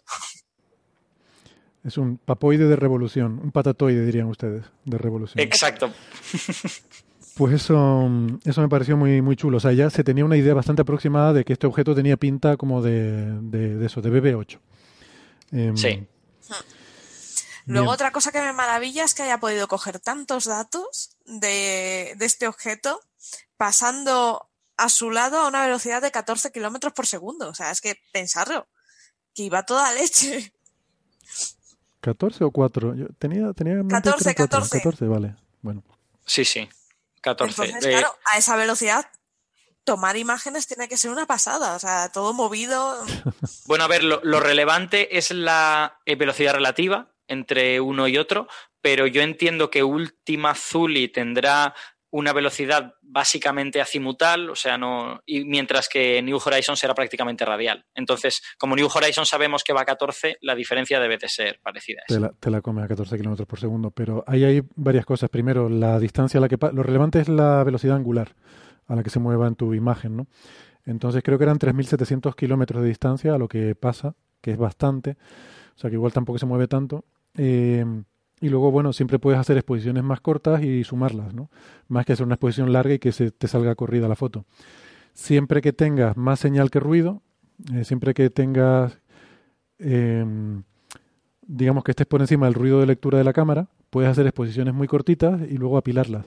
Y hombre, ahí eh, no sé a qué temperatura estará la New Horizons, pero los objetos a esa distancia están a 40 grados sobre el cero absoluto a menos 230 bajo cero. O sea que esas cámaras, mm, vamos, no hace falta ni enfriarlas. El, ruido de lectura, el ruido electrónico debe ser minúsculo, vamos. Em, yo mm, supongo que lo harán apilando exposiciones, sí, porque la verdad que la, la definición de las imágenes se ve, se ve muy, es muy alta, ¿no? Y qué otra cosa iba a comentar de esto. Bueno, que eh, ahora, una vez que hayan pasado, supongo que intentarán ver si encuentran algún otro objetivo, pero no está claro, ¿no? Lo dijo, lo dijo ayer Alan Stern, que iban a, que iban a abrir el, periodo de propuestas para ver otros objetos en verano de 2020. O sea, dentro, dentro de año y medio iban a ver qué otros objetos se podrían visitar. Y que eh, una vez propuesto eso, pues la NASA vería si les amplía la misión o no, porque claro, entiendo que si van a visitar otro objeto, eso significa sueldos de gente que están ahí trabajando en esto y una serie de dinero que hay que ver si, se gasta o no se gasta. Y ver si llega la señal, porque llegará un momento en que la señal estará muy atenuada. Yo creo que si la señal de las Voyager nos está llegando, la señal no es el problema. Bueno, va a haber un ancho de banda pues cada vez menor, ¿no? Lógicamente que entiendo que también debe de ser la razón por la que los datos de Plutón tardaron en descargarse un año y tres meses y estos van a tardar en descargarse un año y ocho meses o algo, algo por el estilo. Igual hay también alguna otra razón, pero entiendo que esta será la principal. Sí, puede ser. Y bueno, de todas formas, tampoco creo que la variación sea tanta. O sea, ahora mismo está a 45 unidades astronómicas y pues no sé cuánto se alejará hasta llegar al siguiente objeto. Un par de unidades astronómicas más. Quiero decir que que es una mm, que es un pequeño porcentaje de aumento sobre la distancia tan enorme que ya hay, ¿no? Eh, o sea que mm. de cara a la detectabilidad de la señal no creo que eso suponga una gran... O sea que no es que vaya a ir al doble de distancia, porque para eso tendrías que esperar otros 10 años. Y no, no creo Ojalá. Ojalá fuese a ver, fuese a ver Sedna o alguna cosa de esas que están de verdad lejos, lejos en el disco disperso. Pero eso sí que sería, pero, eso sería muy improbable. Eso sería ya mucho tiempo. Seguramente Alan Stern estaría jubilado ya. Pero no solo, no solo mucho tiempo, sino que, sino que es muy improbable. Porque mientras que el cinturón de Kuiper, especialmente esta población fría que están todos en órbitas parecidas, está más o menos concentrado en el momento en que te sales de ahí, te vas al disco disperso o tal, pues la probabilidad de encontrarte con alguien es infinitesimal. Claro. Sí, pero bueno, si como es mucho, mucha distancia, con una pequeña corrección puedes dirigirte a sitios relativamente lejanos, ¿no? Eh, Sí. Ahora que has dicho lo de, lo de si Alan Stern se va, se va a jubilar, ¿quieres que comentemos el la celebración de la llegada esta que, hizo Stern? Sí, coméntalo, porque yo, yo, eso no lo sabía, me lo dijiste antes fuera de micro y me sorprendió mucho, dilo.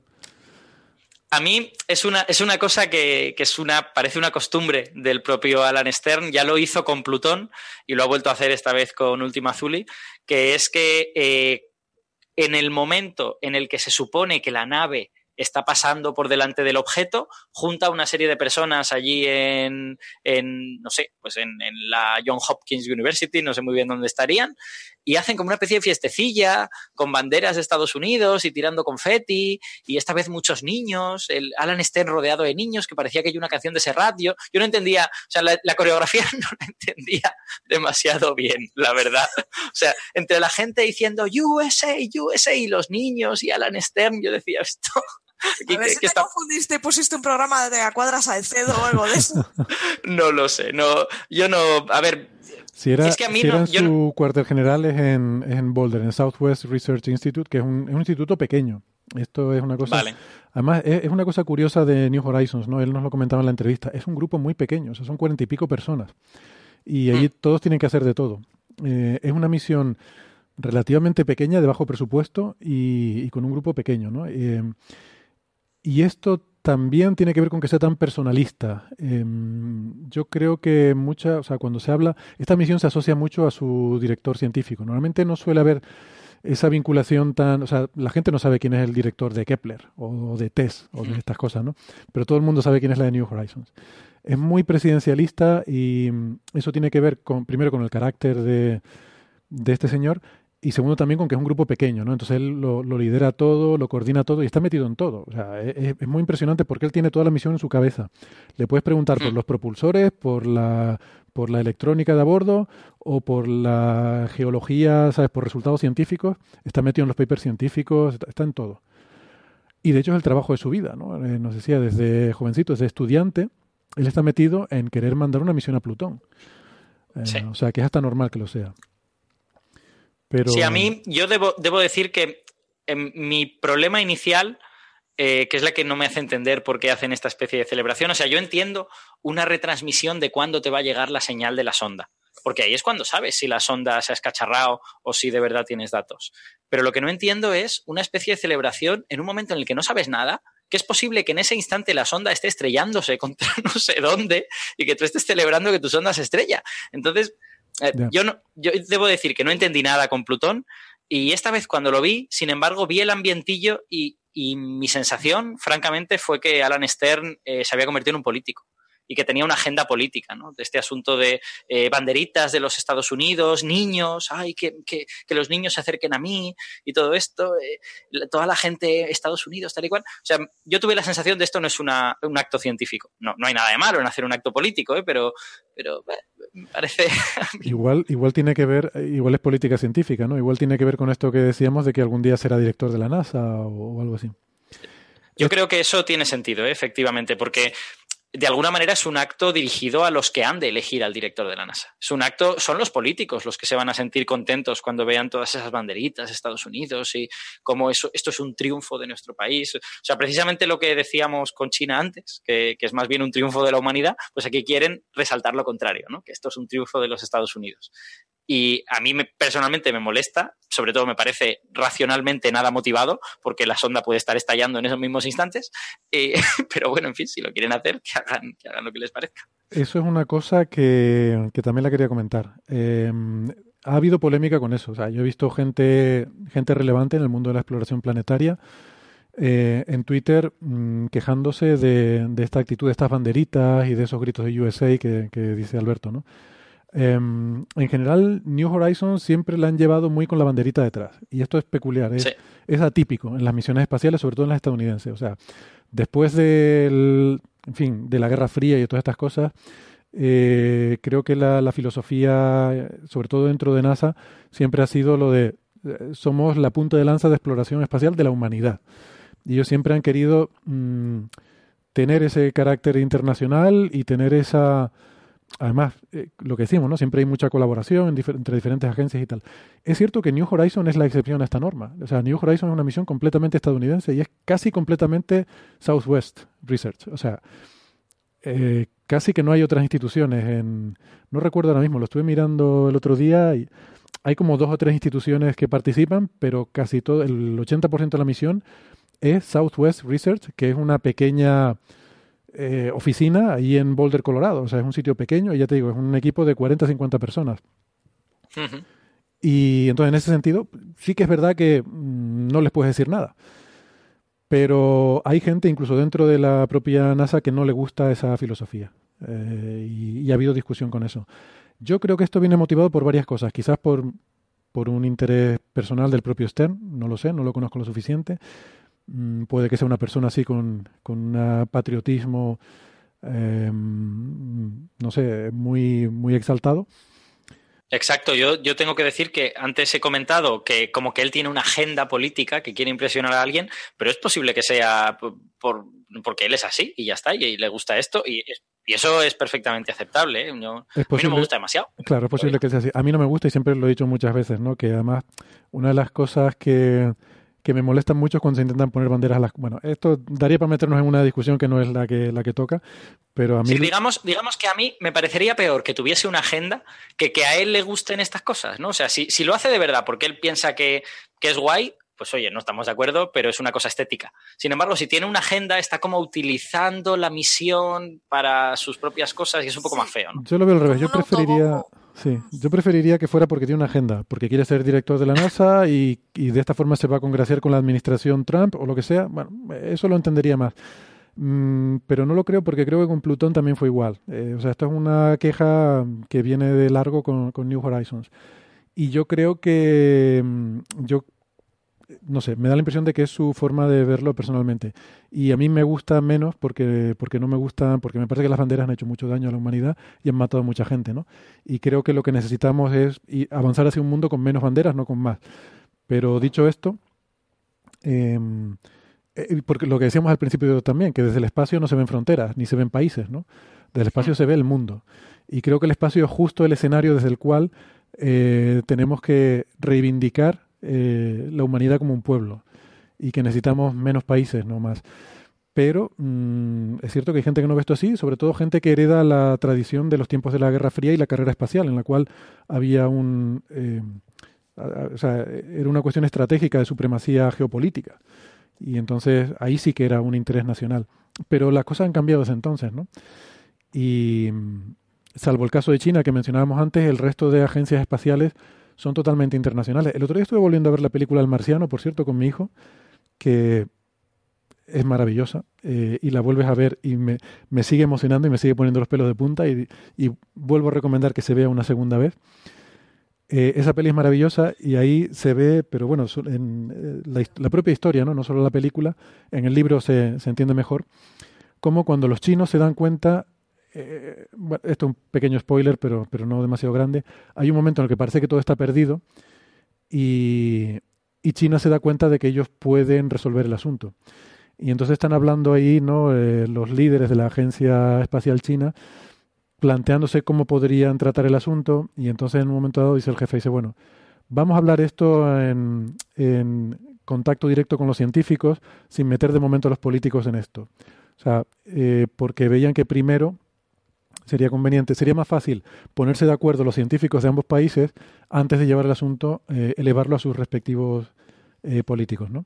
Y efectivamente se establece ahí una colaboración y tal.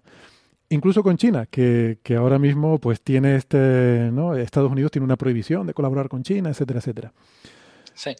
Em, me estoy liando y me he perdido totalmente el hilo por las ramas, pero... No, yo hay, yo hay una cosa que quiero comentar sobre lo que, sobre lo que has dicho de las banderas, que eh, bueno, hay dos cosas que quiero comentar relacionadas. La, primera es que quizá ya le estamos dedicando demasiado tiempo a este comentario, ¿no? porque lo importante es que eh, esta misión es fantástica científicamente y que vamos a sacar un montón de resultados súper interesantes científicos que pues, no tienen nada que ver con estas pequeñas anécdotas de que Alan Stern haya montado tal o haya montado cual.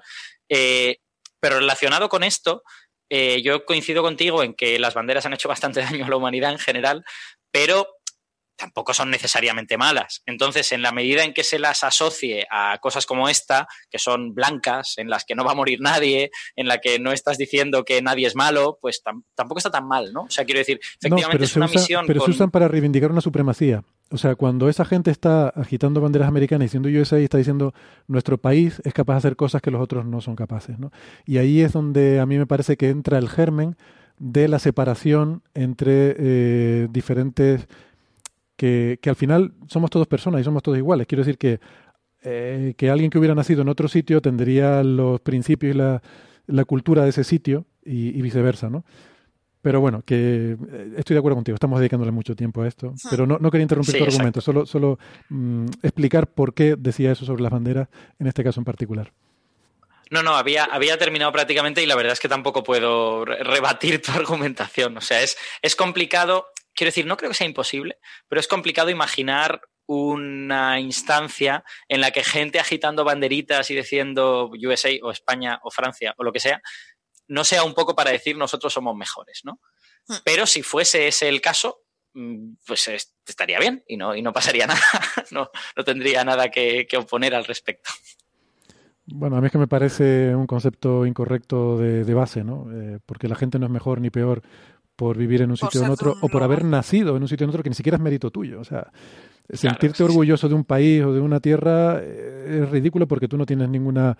Eh, fue fruto de casualidad que hayas nacido ahí y no en otro sitio, ¿no? No tienes ningún mérito. Sí, yo, yo siempre digo que el patriotismo es irracional, pero, pero lo digo de la manera más eh, neutra posible. O sea, quiero decir, es irracional en el sentido de que obviamente no hay nada racional en sentirte bien por donde naces.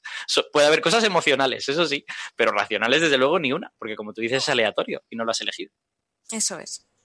Ah, pero perdona, yo, claro, todo esto de las banderitas, el nacionalismo y tal, yo lo quería sacar por una cosa. Yo sospecho que esto tiene que ver con una reivindicación de Alan Stern, que es la oposición a la decisión de la IAU de eh, degradar a Plutón de la categoría de planeta. Ah. Porque ahí hubo una discusión nacionalista, es decir, Plutón es el único planeta que fue descubierto por un estadounidense. Em, entonces, a pesar de que se supone que todos somos científicos y nuestras decisiones están basadas en criterios racionales, lo cierto es que la gente eh, a veces se deja influir por sus emociones y por criterios que no son científicos. Entonces, por alguna razón, entre la comunidad estadounidense se apoya o se... Eh, a ver, se piensa que Plutón debería ser un planeta y entre la comunidad de otros países se está más a favor de la reclasificación que hizo la Unión Astronómica Internacional. Entonces hay una cierta tensión ahí entre astrónomos de Estados Unidos y de otros países. No es total, o sea, no es que todos los astrónomos de Estados Unidos eh, estén enfadados por la declasificación de Plutón, ni que todos los astrónomos de otros países piensen que Plutón eh, tenga que ser un eh, que no pueda ser un planeta, pero sí que hay una mm, tendencia estadística clara. Em, Alan Stern está muy molesto con esto porque Plutón ha sido el objetivo de su vida. Él lanzó una sonda en 2006 a un planeta y cuando la sonda llegó ya aquello no era un planeta, era otra cosa. Y esto, pues le insisto, en ese episodio 52 tuvimos un debate sobre por qué la IAU tomó esa decisión, cómo se tomó, cuáles son los criterios, por qué a unas personas les molesta o no les molesta o piensa que puede ser de una forma o de otra. Mi opinión personal, llamarlo planeta o planeta enano es una etiqueta, es llamarlo de una forma. Eso no cambia lo que Plutón es. Plutón es lo que es. Y como científicos nos interesa lo que Plutón es. Cómo lo llamemos no altera lo que es. Puede alterar lo que la percepción que algunas personas tienen de lo que es. Pero la percepción que algunas personas tengan de lo que es, a mí me trae sin cuidado. Lo importante es lo que Plutón es. Y entonces a mí llamarlo de una forma o de otra realmente es que me da igual. Eh, o sea, yo veo criterios tanto a favor como en contra. Yo entiendo, yo hablé con Alan Stern y me contó sus razones por las cuales Plutón tiene que ser un planeta y me convence. Y hablo con gente que estuvo en la votación de la IAU y que votó en contra o por cambiar a Plutón a categoría de planeta enano y también me convence. Todo eso me convence. No me convence el hecho de que la IAU diga que es un planeta enano y a continuación diga que un planeta enano no es un planeta. O sea, que enano no es un adjetivo. Digo, vamos a ver, enano es un adjetivo. Dicen, no, no. Lo llamamos planeta enano, pero no es un adjetivo. Digo, esto es una tontería. Eh, eso se hizo para, como decir, para que no se enfaden demasiado los estadounidenses. Es decir, bueno, no es un planeta, pero lo llamamos como un nombre que parece, que se parece al de planeta eso es una tontería. Si no es un planeta, no en es un mi, planeta. En mi, en mi opinión, perdieron una ocasión de oro de llamar a todos estos cuerpos plutoides. Que ahora plutoide es un nombre que se, que se dedica a otra cosa y tal. Pero, pero era una oportunidad de oro, de reconocerle a Plutón su estatus, de fuiste el primero de tu clase.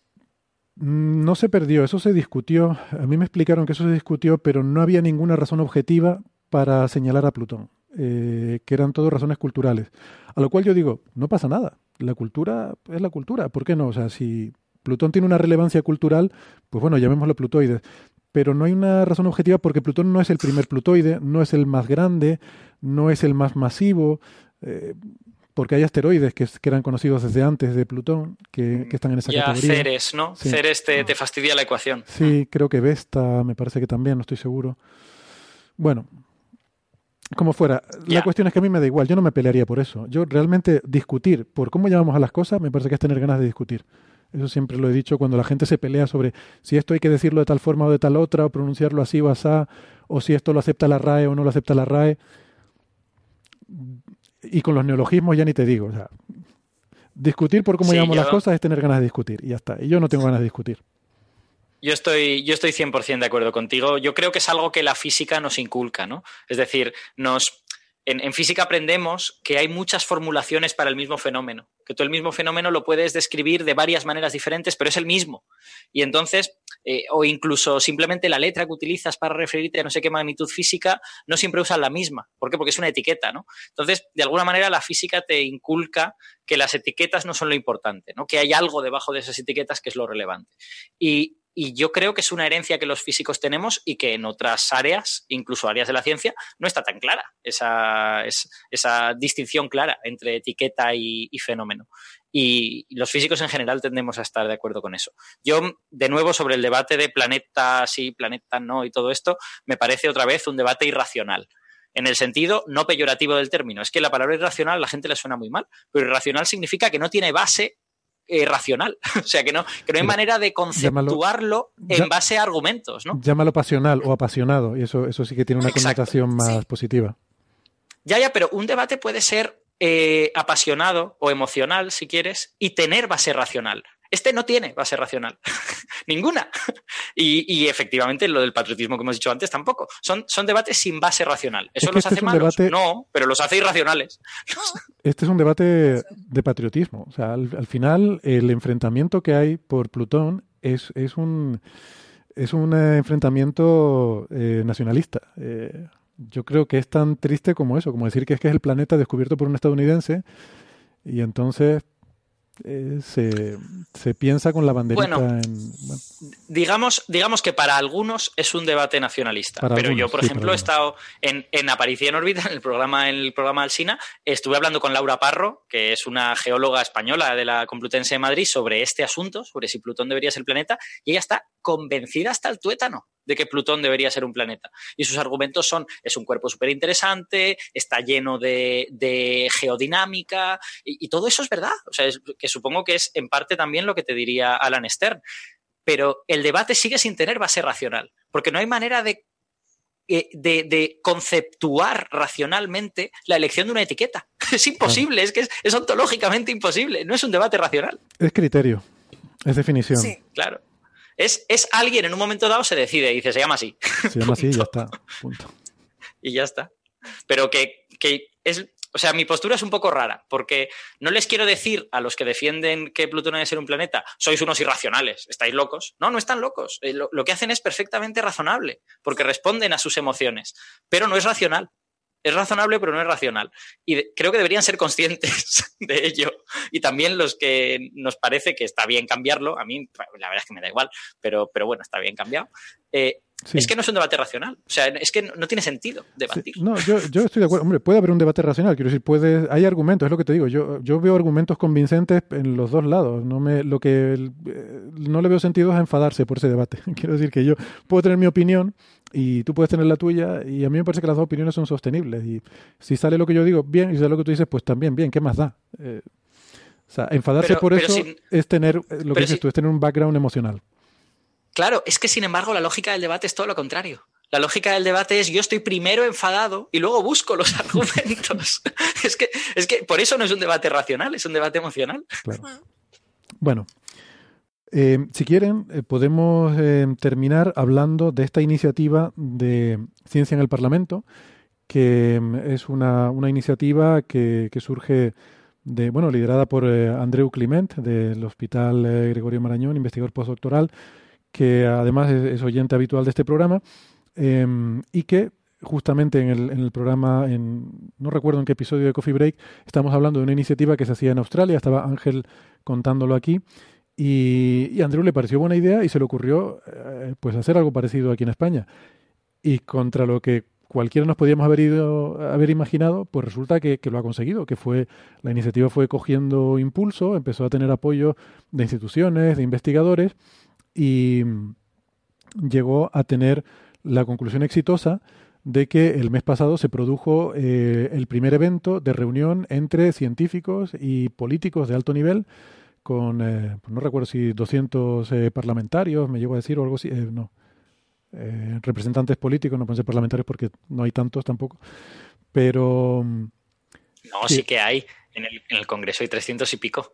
Ya, ya, pero vamos, sería, sería seguramente serían Congreso y Senado las dos cosas. Bueno, vale, puede ser. La cuestión es que no recuerdo exactamente la cifra, pero que la cuestión importante es que se decidió la, la presidenta del Parlamento el crear la oficina de asesoramiento científico para, para el Parlamento español, eh, con una, bueno, con su dotación presupuestaria y demás.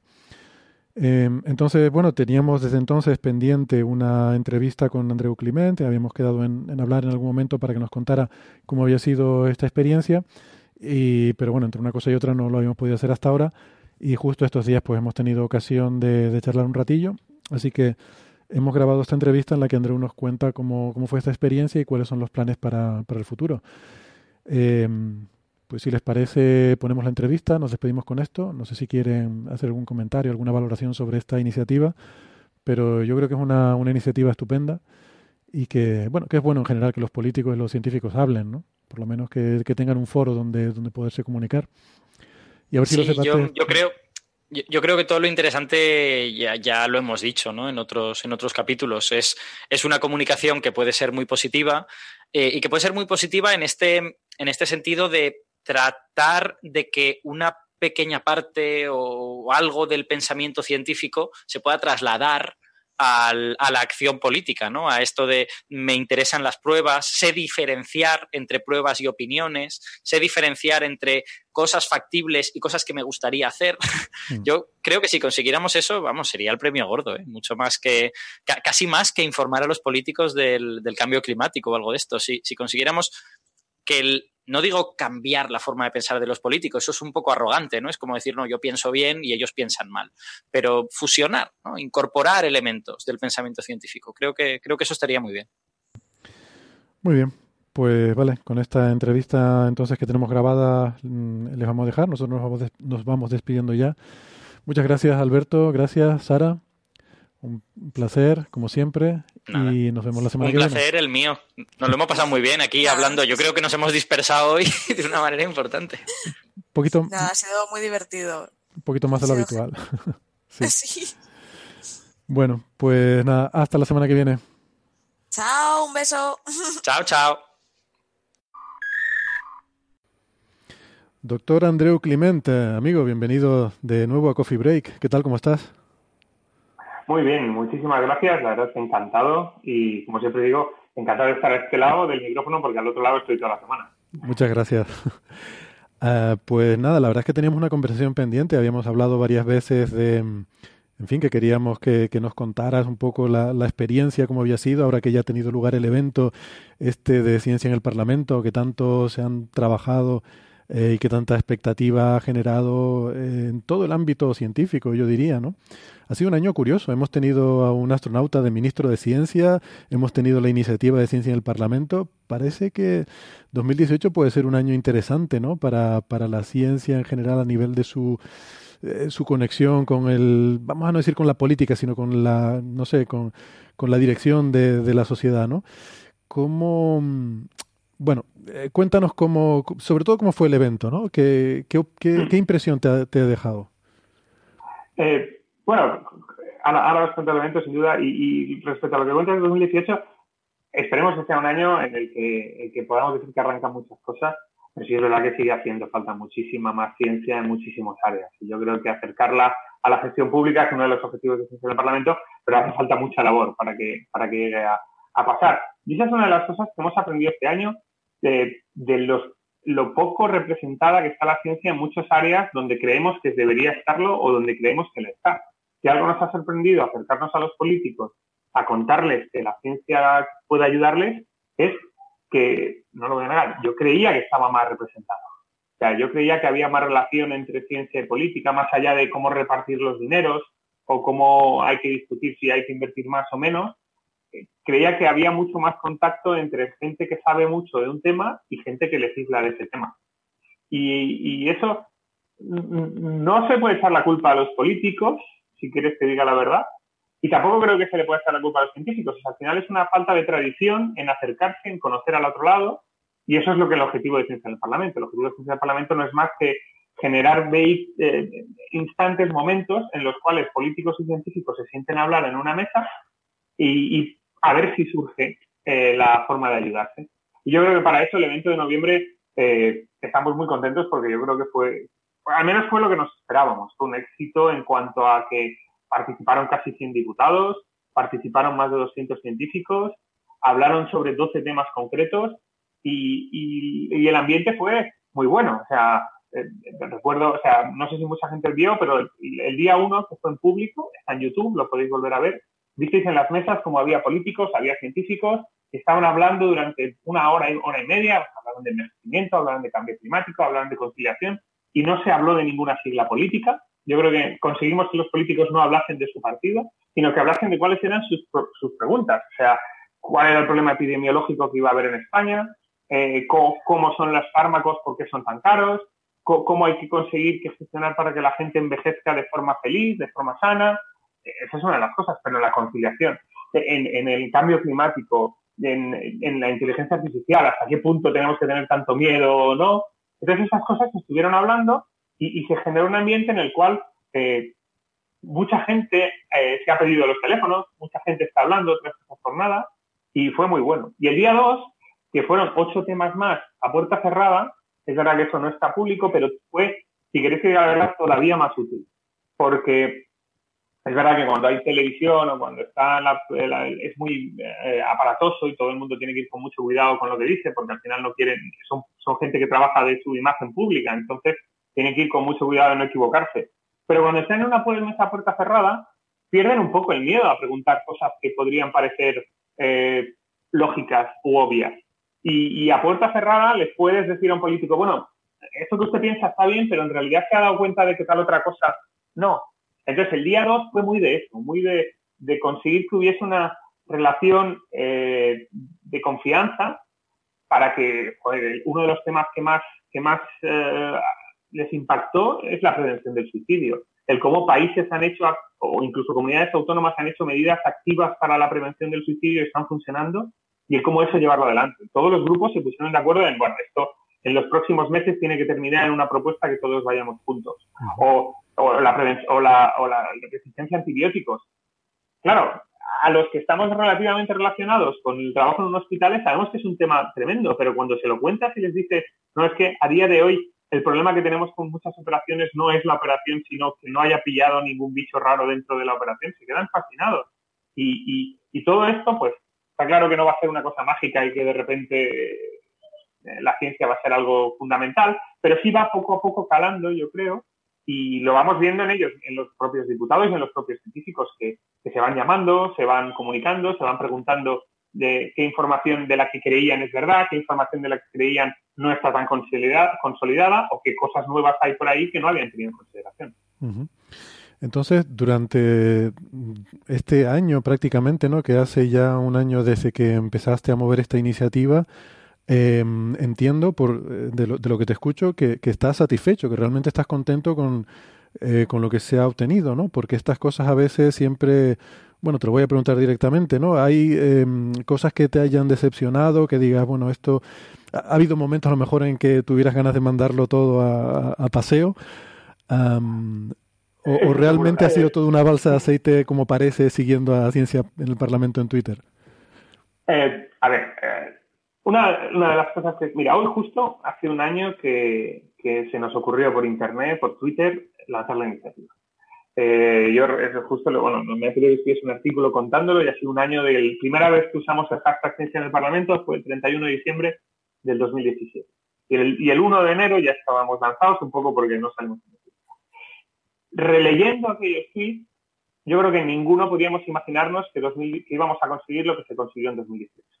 Yo creo que ninguna de las personas que en aquel momento, bueno, y todas las que nos siguieron las próximas, la, la primera entrevista, si la quieres volver a oír, la que hicimos hace un año, yo creo que nadie creía que de verdad podíamos conseguir que hubiese dos días en el Parlamento con 100 científicos y dos, eh, con 100 diputados y 200 científicos hablando desde ese punto de vista, yo creo que lo que nos creíamos hacer para 2018 podemos considerar que se consiguió.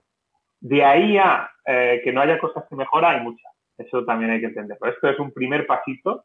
Lo difícil empieza ahora, porque al final es muy fácil el primer año con la emoción tener la energía para hacer las cosas, pero lo difícil consiste en que haya un segundo año, que de verdad esto consolide en una oficina, que de verdad haya gente que se dedique profesionalmente a estar ayudando a los, a los políticos y eso eh, va a costar.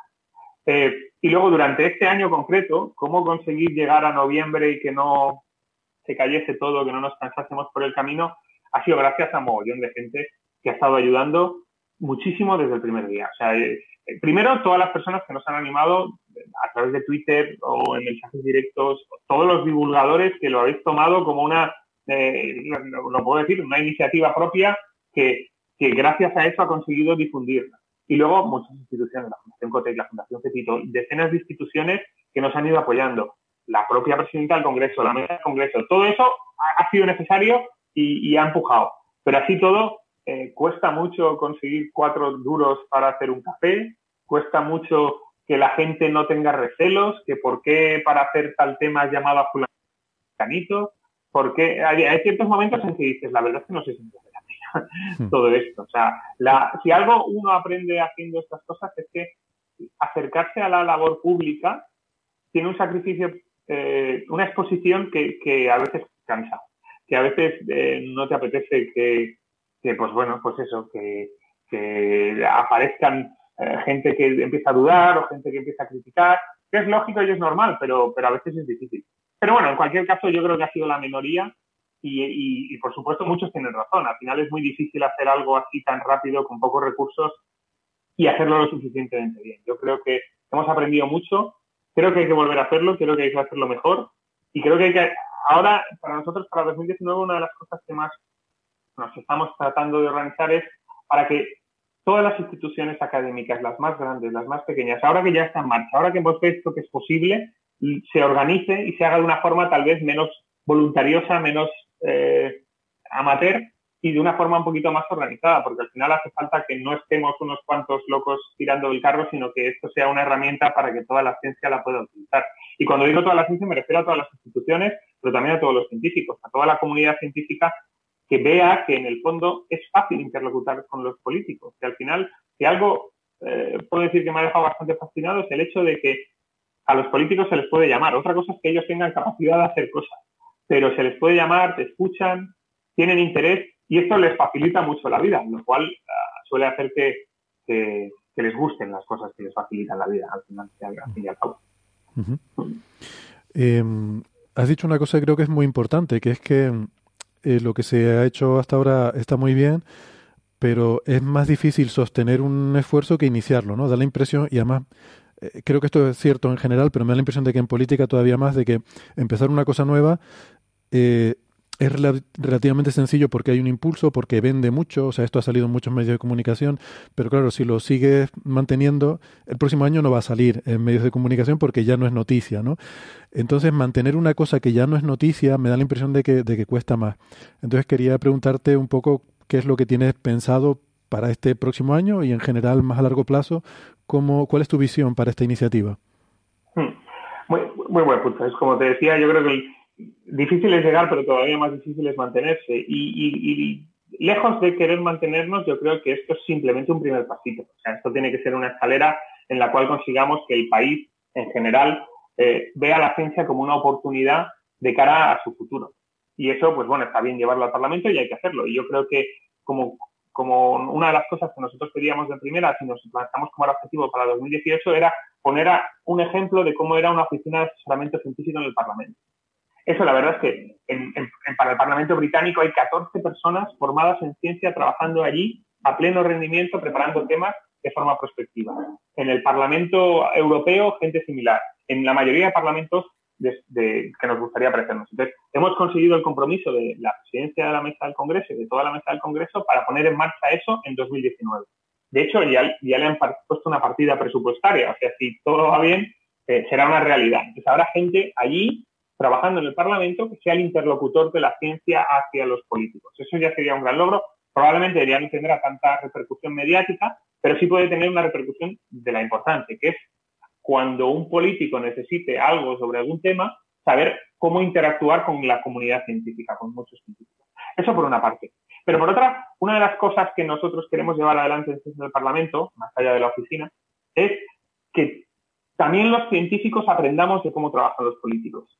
Entonces, una de las cosas que se hace en algunos otros parlamentos y que es un poco distinto al evento anual, que yo creo que hay que seguir manteniendo, es el emparejamiento. O sea, en el Parlamento británico, por ejemplo, hay una, en el europeo hacen lo mismo. O sea, hay una convocatoria para que científicos puedan pedir ir unos cuantos días a trabajar con un diputado. Entonces se va el científico y está con el diputado una semana haciendo su sombra para ver qué hacen, para entender por qué no ven aquello que a algunos nos parece obvio, por, qué su día a día les está eh, abocando a hacer cosas que desde, por lo menos desde la perspectiva de ciudadano raso, a veces no entendemos. Para ver si así al científico se le puede ocurrir cómo ayudar al político. Y luego también al revés, los políticos irse dos días a ver un laboratorio, a ver cómo trabajamos los científicos, a ver ese tiempo que perdemos haciendo burocracia, a ver cómo discutimos las ideas, qué significa hacer ciencia. Ese, tipo de acciones, eh, que son un poco más emparejadas, que son tal vez no tan mediáticas, no tan grandes, pero sí más emparejadas, ahora que hemos conseguido la confianza de los políticos, eh, ven que es factible hacerlo y nos gustaría mucho, porque estamos muy convencidos de que cuando los políticos vean de cerca la ciencia, la van a apreciar más y viceversa. Cuando los científicos entendamos las dificultades que tiene la política, probablemente aquello que solicitemos sea más realizable. No digo que no tener más recursos no sea lo más importante, pero muchas veces yo creo que es que hay poca interacción, poca interacción en general. Eh, y aumentar la interacción va a ser uno de los objetivos.